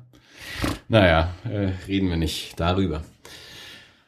Äh, so. So, ja. Aber wolltest du noch was dazu sagen? Ja, ne, Oder bist du abgelenkt mir, gerade? Mir, mir fiel gerade auf, ich hätte noch zwei Filme gesehen. Hau raus, Alter! Ja, doch. Und zwar ähm, der, der eine, es, es, es sind beides ähm, Filme, die ein, ein, ein, ein ähnliches Thema behandeln. Das eine ist äh, 12 Years a Slave. Hast du gesehen? Ähm, Du ziehst Du das Mikro so bedeutungsschwanger Ja, zu dir. wenn ich es weiter weglasse, hört mich. Ja, ja, schon, aber man kann das Mikro zu sich ziehen, man kann das Mikro bedeutungsschwanger zu sich ziehen. Äh, die Bedeutung ähm, ist nur dadurch äh, erzeugt. Äh, zu dem Film habe ich keine Meinung. Äh, die Bedeutung war eher darin, du warst nicht im Kino. Nein, ich war im Flugzeug. Ah ja, gut. Hast du ihn gesehen? Nein. Ich habe sehr, sehr viel darüber gehört, ich habe ihn nicht gesehen. Okay. Wa- Was war das mit dem, du warst nicht im Kino? Ja, das klang gerade wie so, ich habe 12 Years a Slave gesehen, in meinem Kopf ploppt erstmal auf, den hat er bestimmt nicht im Kino angeschaut. Äh, Ich mein, und ich habe The Butler gesehen. Oh, du hast gleich beide Filme gesehen. die, die, die muss man ja auch im Double Feature sehen. Ich habe beide nicht gesehen, aber was ich darüber weiß, ist, äh, das, das sind die zwei Filme äh, von, äh, von 2013, also äh, 12 Years ist bei uns jetzt halt 2014, äh, in den USA sind es beide, also das sind so die, die beiden großen äh, rassismuspolitischen Filme aus dem amerikanischen Kino. Also wenn die nicht beide im gleichen Jahr erscheinen würden, äh, würden beide Filme den Oscar für den besten Film kriegen. Jetzt sind sie halt im gleichen Jahr erschienen, deswegen kann nur einer davon den Oscar kriegen. Sind die nominiert? Ich habe Also 12 Years auf jeden Fall, beim Butler bin ich mir jetzt nicht mehr sicher. Ich habe die, ich habe die Nominierung nicht alle im Kopf, aber 12 Years ist einer der Filme, die äh, mehrfach nominiert sind. Ja, also wenn man von irgendwelchen großen äh, kritischen, also so so so preisverdächtigen Filmen spricht, ist 12 Years immer ganz vorne mit dabei in mehreren Kategorien. Der ist natürlich auch der, der deutlich dramatischere. Also ich habe, ähm, deswegen gefällt mir wahrscheinlich The Butler auf einer emotionalen Ebene besser. Ob das jetzt ein besserer Film sein mag oder nicht, kann ich tatsächlich nicht sagen. Ähm, aber also The, The Butler ist, im, äh, ist ein Film, der sehr hochkarätig besetzt ist, wie ich feststellen muss. Also ich war tatsächlich, ich habe mir den Film angeschaut und ich wusste nicht wirklich viel, außer, naja, da geht es um einen Butler, der irgendwie bei sieben Präsidenten äh, halt Butler war. Also der relativ lange Butler war. Und er ist schwarz. Und er wird gespielt von Forrest Whitaker, der für mich immer, ähm, der für mich immer Ghost Dog sein wird. Ich weiß nicht Oh, genau warum. Ghost Dog, ja, natürlich. Kann ich tatsächlich nicht sagen. Aber Forrest Whitaker ist Ghost äh, Dog. einer der großartigsten Schauspieler, ähm, die man zu selten wahrnimmt. Aber das ist natürlich auch die, die große Kunst von großen Schauspielern ist ja auch die, dass sie irgendwie so markant sie sein mögen. Und Forrest Whitaker ist ein sehr markanter Schauspieler, ja. der aber auch trotzdem in Rollen irgendwie verschwinden kann. Also ich habe ihn jetzt zuletzt halt in, ähm, in The Shield, als ich jetzt The Shield komplett durchgeschaut habe, ähm, ist er halt in, in, in zwei Staffeln mit dabei. Okay. Und, und habe da wieder festgestellt, wie wie großartig äh, Forrest Whitaker ist. Ich habe ihn, ich habe länger keine Filme mit ihm gesehen. Also, so in den 90ern, da war er halt in, in, in Smoke, äh, da erinnere ich mich, äh, das war vielleicht so der einer der ersten Filme, wo ich ihn so richtig wahrgenommen habe auch. Und dann auf jeden Fall natürlich auch Ghost Dog. Ähm, und ich habe dann einige Filme eben nicht gesehen mit ihm. Und dann jetzt eben in, in, in dieser äh, In the Shield und habe da wieder festgestellt, was für ein ganz, ganz, ganz furchtbar großartiger Schauspieler äh, Forrest Whitaker ist. Ja.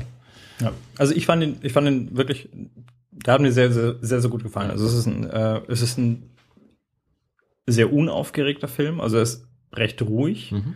ähm, recht lang, also ich glaube über zwei, zwei Stunden auf jeden Fall ich habe jetzt gerade nochmal die, die, die, äh, den Cast mir hergeholt, weil der wirklich recht umfassend ist. Es ist Forrest Whitaker, Oprah Winfrey, Mariah Carey, John Cusack, ähm, Alan Rickman, Robin Williams, äh, irgendwo taucht, glaube ich, Brad Pitt auch nochmal auf. Also es, Der ist auf jeden Fall in 12 Years. Aber im Butler weiß ich nicht, aber kann natürlich sein. Vielleicht verwechsel ich die jetzt auch gerade, weil ich den jetzt, ich dachte, der wäre. Na also gut. der hat 12 auch, Years produziert gut. und auch noch eine kleine Rolle gut. in 12 Years. Ähm, also auf jeden Fall ein, äh, das war ein Film, in dem ich mir immer wieder dachte, oh, auch dabei. Ja? Mhm, also mhm. was, was, was, äh, was ich wirklich nicht wusste.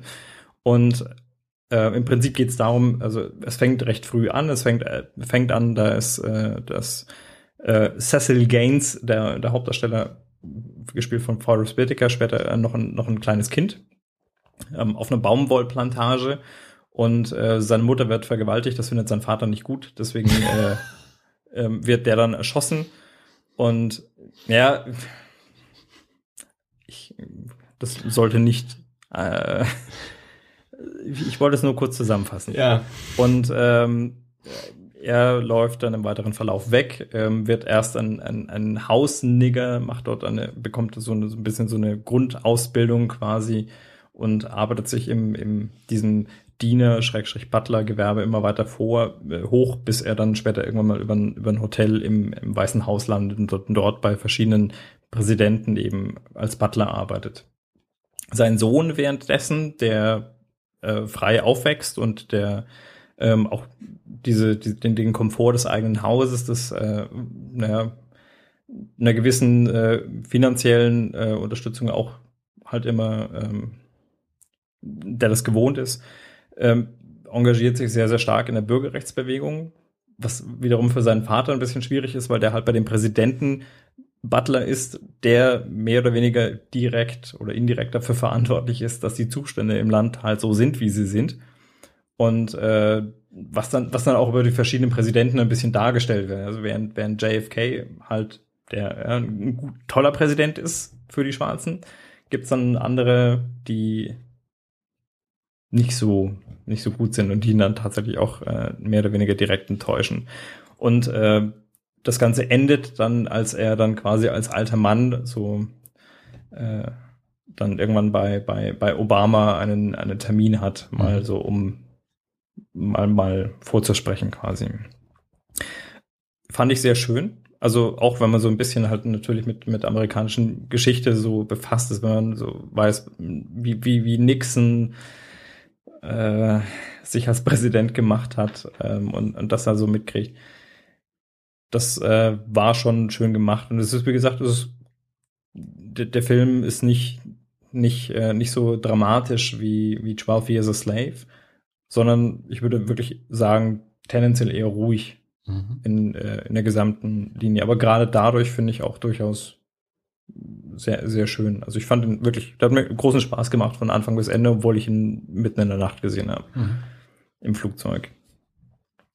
12 Years a Slave ist, ähm, geht's, äh, ja, ein bisschen so eine ähnliche Thematik. Also es ist, äh, der, der Hauptdarsteller ist ein, ein, ein freier Geigenspielender, ähm, Was würdest du sagen? Andere Zeit? Andere Zeit, ja. Also. Ich weiß nicht genau, wann der spielt. Ähm, naja, 19. Jahrhundert wahrscheinlich, oder?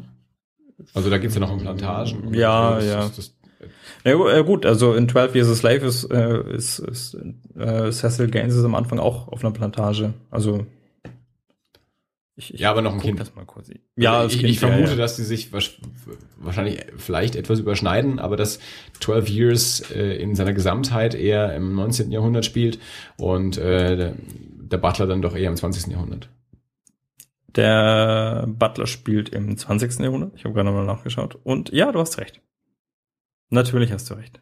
Natürlich hast du recht. Das ist voll langweilig. Du hast immer recht. Ja, immer. Ja, eigentlich, ich, ja, ich bin hier nur der Resonanzboden. Eigentlich soll ich die Klappe halten, damit du reden kannst.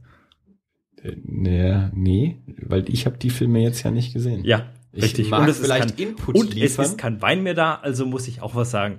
In äh, 12 Years äh, a Slave gibt es den, äh, gibt es Solomon Northup. Das ist der, der ähm, Hauptdarsteller der von einem mir nicht bekannten Darsteller den niemand wird. aussprechen kann, ja. Mhm. und äh, der ist wie gesagt eigentlich frei an und für sich, äh, wird dann aber gekidnappt, äh, also wird unter irgendwie betrunken gemacht oder dann gekidnappt und als, als Sklave verkauft.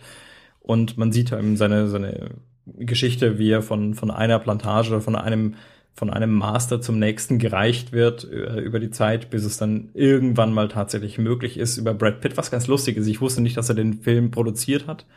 Ähm, aber er ist, er ist dann halt tatsächlich derjenige, der dann den rettenden Brief schreibt, ähm, mhm. der dafür sorgt, dass seine Papiere dann irgendwann mal ähm, an die zuständigen Behörden gehen und er dann freigelassen wird.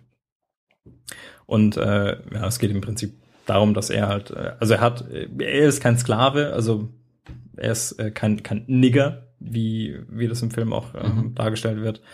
Ähm, und also es gibt sogar innerhalb der, der, der, der Schwarzen dort eine, eine Abwertung quasi ja, zwischen den freien Schwarzen und eine den, Hierarchie. den, und, Ja. und den Niggerschwarzen, ja, weil, Ja. weil, weil halt einige sagen, ja, wir sind keine Nigger und die sind Nigger, die sind nicht dazu, die, die, die haben überhaupt nicht das Potenzial aufzustehen und Ja. für ihre Rechte zu kämpfen. Und äh, das tut er. Also er, er, er hat, tut sich merklich schwer, ähm, in diese Sklavenrolle einzufügen. Er kommt irgendwann zu dem Punkt, an dem er versucht, den Kopf einzuziehen und nicht, nicht allzu sehr zu widersprechen Ja. und äh, versucht auch andere, äh, anderen zu sagen, hier, jetzt, es bringt nichts, ja, und Mhm. ich versuche hier nur zu überleben und ich versuche hier rauszukommen und mein Ziel ist eigentlich irgendwann wieder frei zu sein. Ja, Und ähm, wenn ich jetzt im Moment diesen Weg gehen muss, dann muss ich jetzt im Moment diesen Weg gehen. ja. Punkt. Und äh, ja, so, so geht das dann eben. Äh, Wie, wie empfindest du jetzt beide Filme? Also so, also du hast vorhin gesagt, äh, der, der Butler hat dir vielleicht mehr zugesagt. Ja gut, also das ist tatsächlich auch ein bisschen, ich, ich, ich weiß nicht, ob ich dazu, ähm, ich, ob ich das Thema zu schwierig finde, aber es ist Ja. tatsächlich, also wenn ich, wenn ich mir ähm, 12 Years a Slave anschaue, dann da, da, da tritt wirklich so ein, so ein Gefühl des, des Fremdschämens für, Mhm. für Menschen mit weißer Hautfarbe ein, was, was Ja. da, aber eigentlich genauso albern ist wie, wie jede andere Art von Rassismus tatsächlich auch. Ja. Also äh, ich, ich habe jetzt beide Filme nicht gesehen. Ja. Ich habe natürlich beide Filme mitbekommen, habe drüber gehört, äh, Rezensionen und, und, und Reaktionen zu den Filmen. Ähm, und so wie ich das verstehe, ähm, also ich, glaube, dass insgesamt 12 Years besser wegkommt und eben auch eher der, der, der preisnominierte ähm, Film ist als, als der Butler, ähm, weil der Butler etwas ja, eher, eher wohlfühl und weichgespült ist. Äh, Mag jetzt böse ausgedrückt sein Ja. und, und wie gesagt, ich habe es ja nicht gesehen, ich, ich, nur, nur was ich so wahrnehme. Und 12 Years eher ungeschönter, kritischer, schwieriger vielleicht auch. Und eben, was du auch sagst, dieses Fremdschämen, so dieses, also man muss sich mehr damit auseinandersetzen, als es vielleicht beim Butler der Fall ist. Also so habe ich es jedenfalls in, der, in den Rezensionen wahrgenommen. Gut, also ich, ich, ich weiß jetzt tatsächlich nicht, ob ich das, ob ich das zu sehr jetzt in, in, in meiner Wahrnehmung schildere oder ob das äh, ich, ich finde das ein bisschen oberflächlich, das so, so darzustellen. Ich meine, wenn ich, wenn ich mir den Butler anschaue, allein der Titel schon. Ich meine, es geht um einen Butler, ja, und ähm, es ist, es ist nun mal absolut systeminhärent, dass ein Butler versucht, wohlgefällig zu sein. Mhm. Oder ich meine, er sagt, es, es, taucht ab und zu mal der Satz auf, ähm, er ist nicht im Raum. Ja? Also ja. im Optimalfall ist er nicht im Raum, wenn er seine Arbeit macht. Ja. Das ist natürlich wohlgefällig, aber das mhm. ist völlig egal, wer das macht in diesem Fall. Das ist, also, da kann ich jetzt mal aus meiner gastronomischen Laufbahn sprechen. Ja, man, man muss wissen, wann ist man präsent und wann ist man nicht präsent. Und das, das habe ich genauso erlebt, wenn Leute bei mir an der Bar sitzen und ich Gläser poliere. Wann halte ich die Klappe? Ja, und, ja. und höre zwar irgendwo so zu, damit ich weiß, wann ich gebraucht oder wann ich erwünscht werde. Ähm, aber wann bin ich auch einfach nicht da? Ja. Und zwar in einem Maße, dass ich wirklich Gespräche gehört habe, von denen ich mir sicher bin, die würden niemals geführt werden, wenn irgendein anderer Mensch als ein Barkeeper in der Nähe ist. Ja. Wenn wir mal, das ist total schwierig wahrscheinlich, aber wenn wir versuchen, ähm, das von, von der Richtung anzugehen, ähm, der ich, ich, ich stelle jetzt mal eine These auf. Ja. Ähm, und du kannst dann sagen, ist, sehe ich so oder sehe ich nicht so? Mhm. Ähm, also ganz provokativ jetzt einfach mal aus der Luft gegriffen. Ähm, der Butler ist der unterhaltsamere Film, der leichter konsumierbare Film, der 12 Years a Slave ist der gewichtigere, nachhaltigere Film im Sinne von einer Diskussion über äh, amerikanische Vergangenheitsbewältigung. Ja. Dem würdest du so zustimmen. Also du würdest ja. wahrscheinlich, du würdest sagen, ähm, den Butler schaue ich mir eher nochmal an im Sinne von Unterhaltung. 12 Years ist der, den ich einer Schulklasse vorsetze. Das trifft ziemlich gut, ja. Okay, okay, okay. Weil so hatte ich es ungefähr verstanden, mhm. ebenso in, in der peripheren Wahrnehmung. Ja. Ähm, das war das vielleicht, was ich auch vorhin meinte mit der, der, der, der Butler ist der konsumerable, der, der etwas weichere, äh, der ein, ein ähnliches Thema vielleicht ja. bespielt, aber, aber Mainstream-fähiger ist. Und Definitiv. 12 Years ist der, der, äh, der, der, dem, der es dem Zuschauer unangenehmer macht. Ja. Also die, ich, ich finde, der Rassenhass wird in beiden, äh, in beiden Fällen mehr oder weniger gleich angeschnitten. Also mhm. das ist genauso in, in, äh, im Butler. Da geht's halt wirklich um die Bürgerrechtsbewegung. Da geht's ja. um, äh, um, um, um die ersten Busse, in denen Schwarze und Weiße ja. zusammenfahren und die dann vom Ku Klux Klan überfallen und angezündet werden.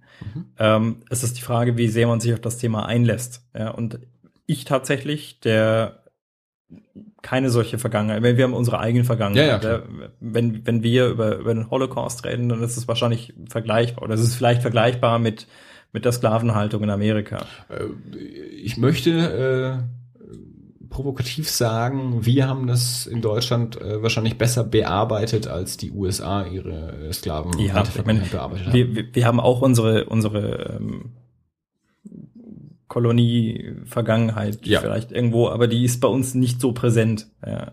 Und äh, insofern gehe ich da vielleicht auch nochmal anders ran. Ja. Mhm. Aber in, im, im Butler muss man sich tatsächlich, glaube ich, darauf einlassen, um, um das Thema so zu sehen. Und äh, im, in, in 12 Years wird es dir einfach wirklich so vorgeknallt, dass du mhm. keine Möglichkeit hast, auszuweichen. Ja, das ist einfach okay. wirklich drastisch ist. Du siehst das und du denkst, es ist auch so dargestellt, ja, da wird halt dann der, der, der, der ähm, Vorarbeiter oder ich weiß, Master oder wie, wie auch immer das auf dieser Plantage ja. heißt, der Weiße mit der Peitsche in der Hand. Ja, Michael äh, Fassbender ist ja auch immer großartig als, als, als, äh, als Schauspieler äh, und soll auch da sehr toll ja, sein. Wird halt auch dargestellt mit, mit, mit fettigen Haaren und einfach als wirklich ja. nicht nette Person. Ja. also es fällt nicht schwer, da diese, diese, diese, diese Schä Fremdschämen oder Aha. dieses zu empfinden. Ja. ja. Also ich habe ja ähm, den, den, den Butler, das, das bisschen, was ich darüber mitbekommen habe, da, da, da springt bei mir immer so ein so ein Bild von Forrest Gump auf. Also was, was so die, die Art des Filmemachens angeht. Also dass wir, dass wir irgendwie ein, ein, ein kritisches Thema ähm, und eine ja, interessante Figur innerhalb von, von wechselnden Umständen über mehrere Jahrzehnte in einer unterhaltsamen, also unterhalt, irgendwie mhm. kinounterhaltsam äh, Geschichte äh, äh, verpackt präsentieren. Also das ist äh, also, es hat sehr lange gedauert, bis ich irgendwann mal Forrest Gump gesehen habe, aber ähm, ungefähr so äh, habe ich den, äh, den Butler verstanden in dem, was ich darüber gelesen und gehört habe. Den Vergleich finde ich tatsächlich nicht gerechtfertigt. Also ich möchte nicht also sagen, ich, nicht, nicht jemand hat diesen Vergleich gemacht, ja, sondern ungefähr so ploppt es bei mir ja, im Kopf nee, auf. Nee, also das, das mhm. würde ich tatsächlich so nicht sagen. Also okay. Vielleicht liegt das, wie gesagt, an mir, auch weil ich in, in schon, schon sehr frühzeitig von meinen Eltern in der, in der Thematik sensibilisiert wurde. Ähm, aber ich, es ist deutlich, deutlich subtiler, mhm, okay. die gesamte Problematik.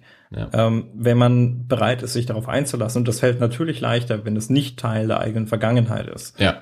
dann ähm, ist das vielleicht auch einfacher. Ja, wie gesagt, in 12 Years, da bekommst du es vorgeknallt, da hast du keine Chance auszuweichen. Das ist einfach drastisch und dramatisch und das steht da. Das mhm. ist äh, an die Wand gesprayt. Ja. Und im anderen eher es kommt durch den Kontext, ja. ja. Also ich habe, ich habe, ich habe die Haltung der Hauptfigur ist eine ganz andere. Ja, natürlich. Und und dadurch wird's dir ja wahrscheinlich auch erzählt, ja. also durch durch die Hauptfigur. Ja. Und in in 12 Years hast du den den freigeborenen Familienvater, der für zwölf Jahre in eine Situation gesteckt ja, wird, die die eben. unmenschlich ist. Und in der anderen hast du einen, der seinen Dienst tut, wie er es äh, gelernt hat und auch ähm, für richtig empfindet. Ja, du, du, mhm. du hast so wirklich jemanden, der der der seinen Weg geht, ja. der ähm, der hart arbeitet für das, was er tut. Du kriegst oft genug, man bekommt oft genug mit, ähm, der Butler macht Überstunden, ähm, er setzt seine eigene, ähm, seine, seine Familie aufs Spiel, in, die, oder nicht seine Familie aufs Spiel, aber die, die familiären Beziehungen leiden ja. darunter. Er hat ein sehr, sehr schwieriges Verhältnis zu seinem Sohn, insbesondere aufgrund der Tatsache, dass er mit, äh, dass er Teil des Systems ist, ja. gegen das sein Sohn kämpft. Ähm, und halt wirklich an höchster Stelle. Ja. Und ähm, das ist ja. Kann, kann man sagen, dass ähm, die, die Forrest Whitaker-Rolle im Butler eher der ähm, Beobachter der, der unterschiedlichen Zeiten ist und ähm, die, wie hieß er, im, im, im Slave Cecil irgendwas, ja.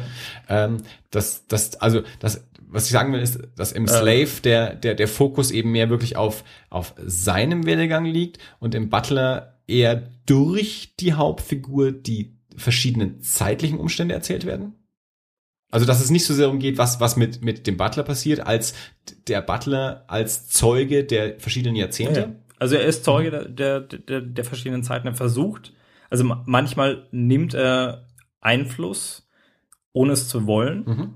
Ähm, also, es gibt beispielsweise ähm, mit, mit Kennedy, der, der sehr sensibel für das Thema zu sein scheint, ähm, der Berichte bekommt über die, äh, die Bürgerrechtsaktivitäten des Sohnes vom Butler. Mhm.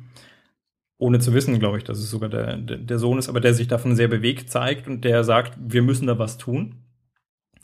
Ähm, was den, den Butler sogar erstaunt. Jetzt habe ich meinen Faden verloren. äh, ich weiß, was ich gesagt habe. Ich weiß, ich habe das den Faden verloren, was ich sagen wollte. Ja, passiert manchmal. Ja.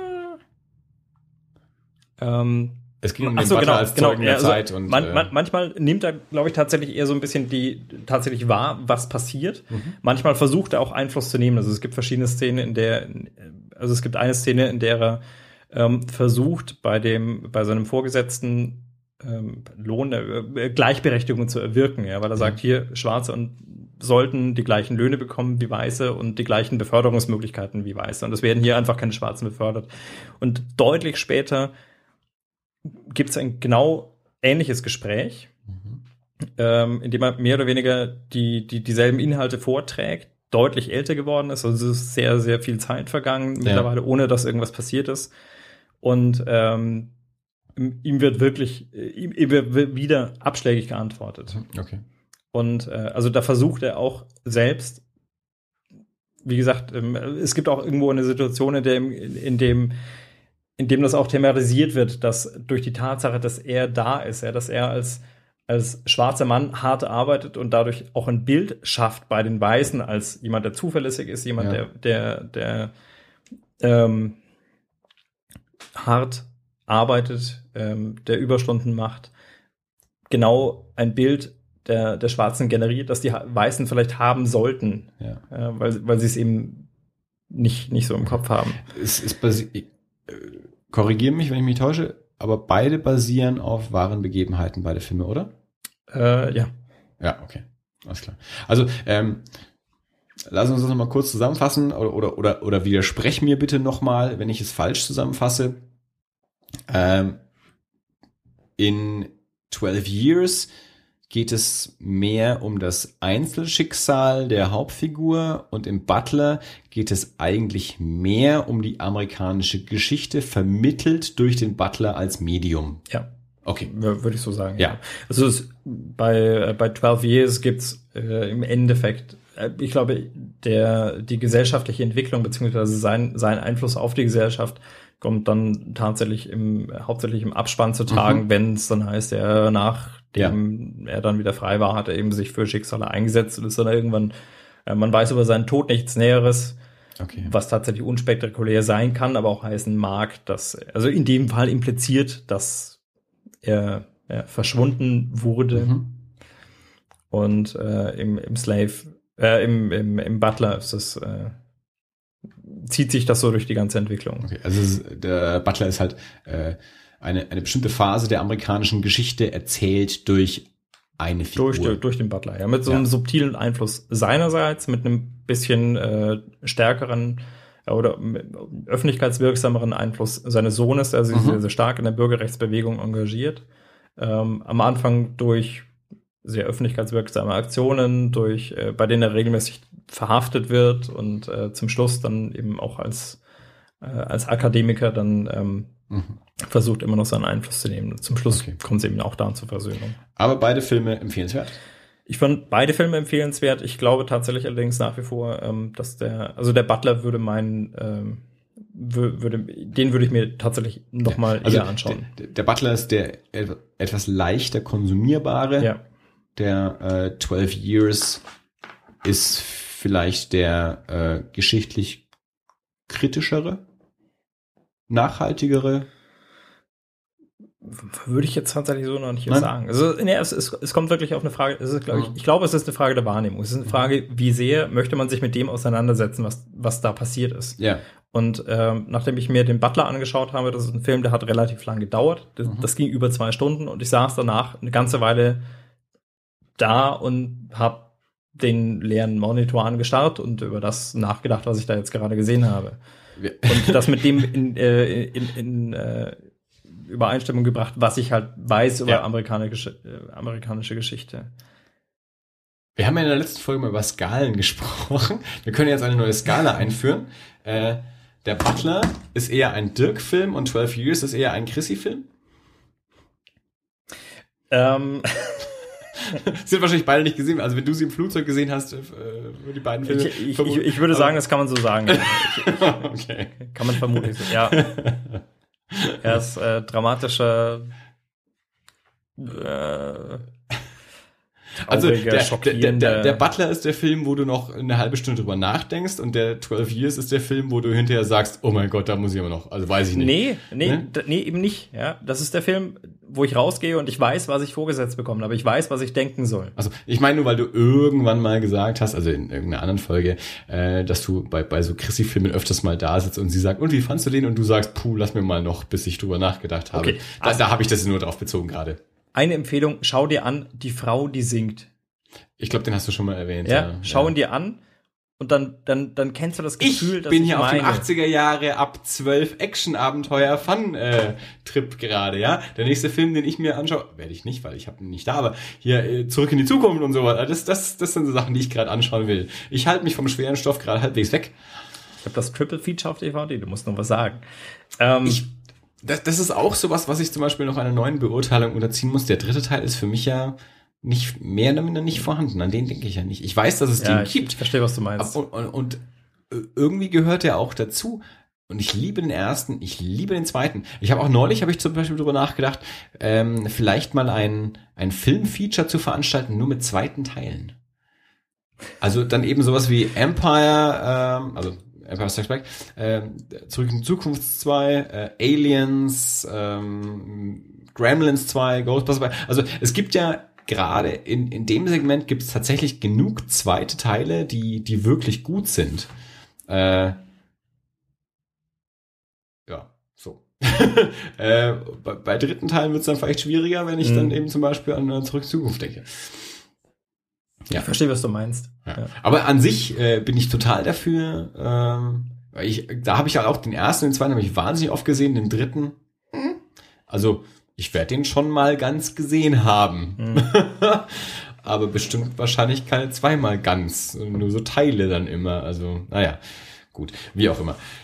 Also, ähm, auch wenn ich äh, tendenziell eher Mainstream-Publikum bin, äh, um mein Fazit zu ziehen, in diesem speziellen Fall glaube ich tatsächlich. Also bei, bei 12 Years, der ist schockierender, der ist deutlicher, mhm. aber gerade aufgrund seiner, seiner Deutlichkeit und der, der ist so schwarz-weiß, das ist jetzt schon in diesem Kontext ja, ein ja, ja. böses Wortspiel. Ähm, das ist, das ist im Butler halt, glaube ich, nicht so der Fall. Mhm. der ist, wie gesagt, deutlich subtiler. Man kann da drüber nachdenken, man muss es halt auch tun. Ja. Ähm, okay. Wenn man das nicht tut, dann ist es ja nette Unterhaltung für ja. zwei Stunden. Man, man kann, glaube ich, da den gleichen ja. oder man kann da nicht, da, da kommt nicht weniger, nicht weniger äh, ethisches Dilemma dabei rum ja. bei dem Film, wenn man ich, ich bereit vermute, ist, sich darauf einzulassen. Ich vermute ein bisschen, also wie gesagt, ich habe sie ja beide nicht gesehen und deswegen kann ich da äh, selber nicht draus sprechen. Und natürlich, ich habe, wie du auch, die, die amerikanische Vergangenheit nicht so im Nacken, dadurch, dass wir dort nicht herkommen. Ähm, ich vermute ein bisschen, äh, dass das vielleicht auch so der, der Ansatzpunkt der jeweiligen Kritik ist, dass der, dass der Butler ein bisschen wohl fälliger ist und, und also wenn man aus der Position kommt, meine mhm. ich natürlich, dass man sagen kann, der Butler ist ein bisschen weichspüliger und da, der, der macht es einem ein bisschen leichter und da kann man auch immer noch sagen, na, unterhält mich, ohne dass ich groß drüber nachdenke oder wie auch immer. Und das beim, beim Slave eben dadurch, dass er mit der gröberen Kelle kommt, ähm, es dem Zuschauer eben nicht mehr leicht macht, sondern den Zuschauer in eine gewisse Position ja. zwingt oder ihm zumindest eine, eine Haltung abfordert. Ja. Äh, also wie gesagt, wenn man aus dieser entsprechenden äh, Richtung der Kritik kommen mag. Ja. So habe ich es jedenfalls auch wahrgenommen. Nö, würde ich so, würde ich so äh, okay. beipflichten. Tatsächlich ist aber für mich auch nicht, nicht zuletzt das, was tatsächlich vielleicht den, den Ausschlag gibt, warum ich den Butler ähm, lieber mochte, mhm. weil äh, ich glaube, dass es in diesem Fall tatsächlich mehr Wert hat, wenn man sich bewusst auf ein Thema einlässt, als wenn man keine Wahl hat, sich damit auseinandersetzen zu müssen. Mhm. Okay. Guter Aspekt.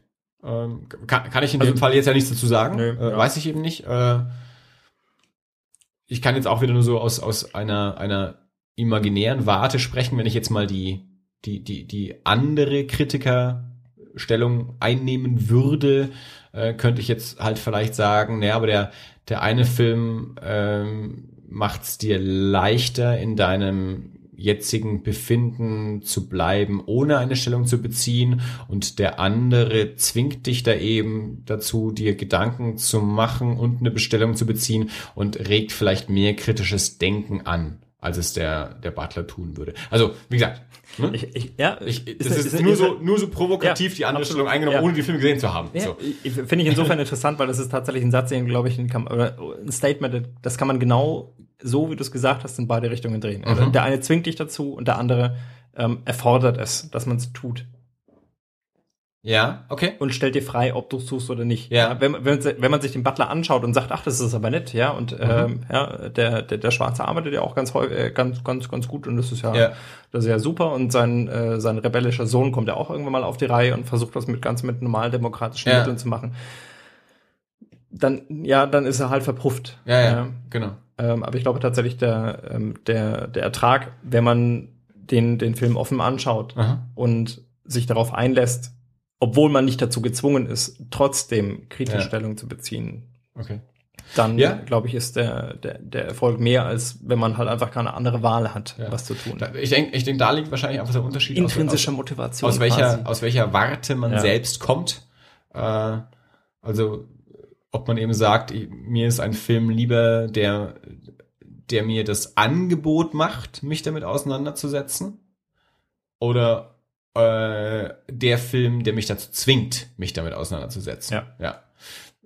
Das sind zwei unterschiedliche Sichtweisen. Wie gesagt, aus der ähm, aus der Warte heraus, wie die wie die Filme jetzt hat ähm, in der Kritik und in auch den entsprechenden Nominierungen wahrgenommen werden, äh, haben sich alle für 12 Slaves, 12 Slaves, genau. 12 Slaves a year. Ich brauche auch 12 Sklaven pro Jahr eigentlich. Jeden Monat einen. Also 12 Years a Slave ist jedenfalls der, der, äh, der da besser wegkommt. Ja. Äh, wie gesagt, ich habe beide nicht gesehen, ich kann dazu überhaupt nichts sagen. Also ähm, da, da habe ich keine Meinung dazu. Äh, es ist jedenfalls mehr ähm,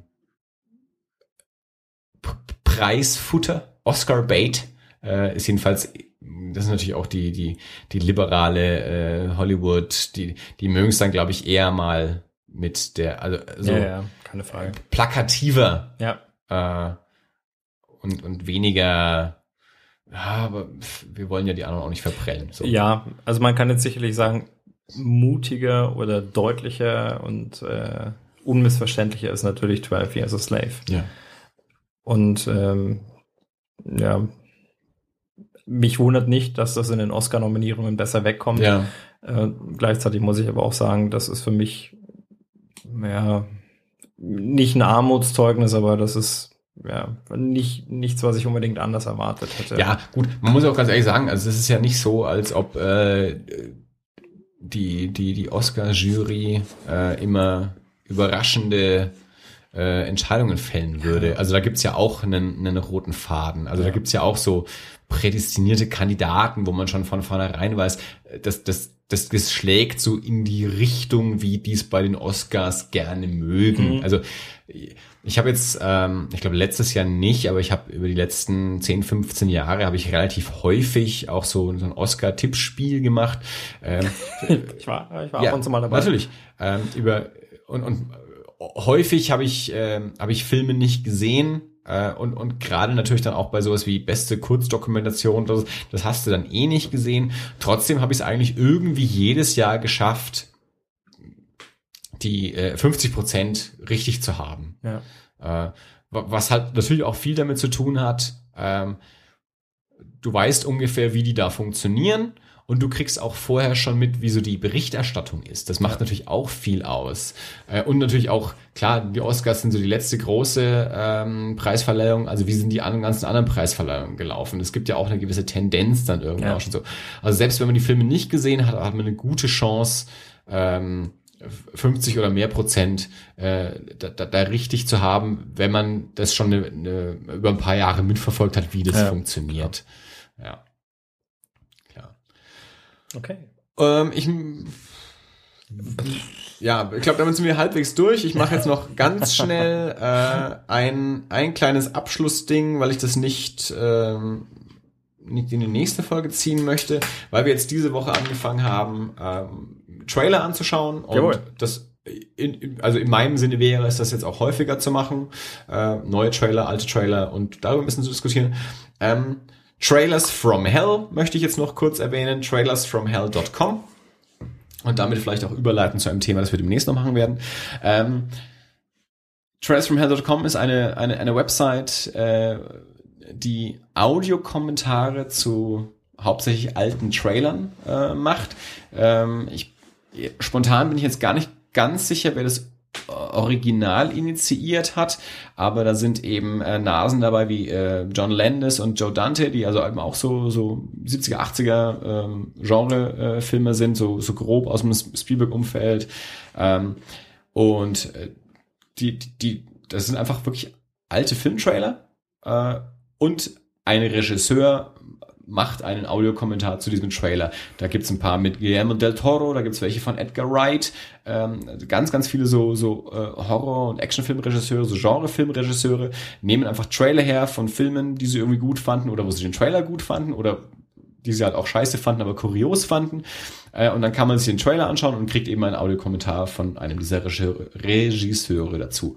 Äh, da gibt's auch diverse Audiokommentare zu den Planet der Affen-Trailern. Äh, John Landis ähm, war teilweise äh, beteiligt an diesen Produktionen, hat im letzten Teil sogar eine Mini-Rolle gehabt und so. Ähm, also, wenn man sich mal mit, mit, mit Filmtrailern beschäftigen will und mit der Frage, was machen da so die Trailer und waren die Filme gut oder nicht und auch so einen gewissen Sinn für äh, für Trash, Horror, Science Fiction, Fantasy hat. Also das ist halt das, woraus das so meistens so schöpft. Ähm, trailersfromhell.com kann man sich dann nach, nach Regisseuren äh, aussuchen, kann man sich per Zufall aussuchen, ähm, gibt es verschiedene Möglichkeiten. Ist eine sehr ähm, spaßmachende Seite, wo man schnell mal sich mal einen für drei Minuten anschauen kann oder auch mal eine Stunde damit verbringen kann, weil man sich zehn oder zwanzig anschaut. Also mhm. Trials from Hell äh, einfach mal für die für die Kunst des Trailers aus dem äh, Genrebereich empfehle ich noch schnell. Äh, das war's für heute, denke ich, äh, aus meiner Seite. Was sagst du dazu? War das alles, Dirk? Wie könnte ich auf diese Frage anders antworten als ich glaube schon. Von, von ah, noch lange nicht. noch lange nicht. Also beim nächsten Mal. So, äh, Folge 29 äh, ist damit beendet. Ähm, kommt mindestens halbwegs pünktlich bestimmt raus. Morgen, ähm, morgen. Also Donnerstag. heute? Ja. Ja. Nee, morgen. In, ja. äh, also von, von jetzt aus morgen, ja. äh, von heute aus heute. Ja, heute, heute. Also am Donnerstag, wie versprochen. Vielleicht nicht um 0 Uhr 1, ja, ja. das wird nix, aber ähm, sobald, ja. ich in, sobald ich im Büro bin, werde ich es hochladen. Sobald ich auf Arbeit bin, mache ich was Privates. Äh, naja, die, das, das mache ja nicht direkt ich, ja. Das lädt ja automatisch hoch, sobald ich im Netz bin und äh, 10 Gigabit sind halt einfach schneller. Ja, sehr gut. Äh, und ähm, über die kleine Farm rede ich dann nächstes Mal. Oh fuck, da war ja noch was. Nee, es war schon alles. Sehr gut, genau. Es war also, schon äh, alles. Freut euch auf Folge 30, wo wir reden über unsere kleine Farm und vielleicht auch noch über Max Landis. Mal schauen. Ja. Äh, Dirk, es hat mir viel Spaß gemacht ähm, und schön, dass ihr alle wieder zugehört habt. Bis zum nächsten Mal. Auf Wiedersehen. Bis bald. Ciao. Ciao.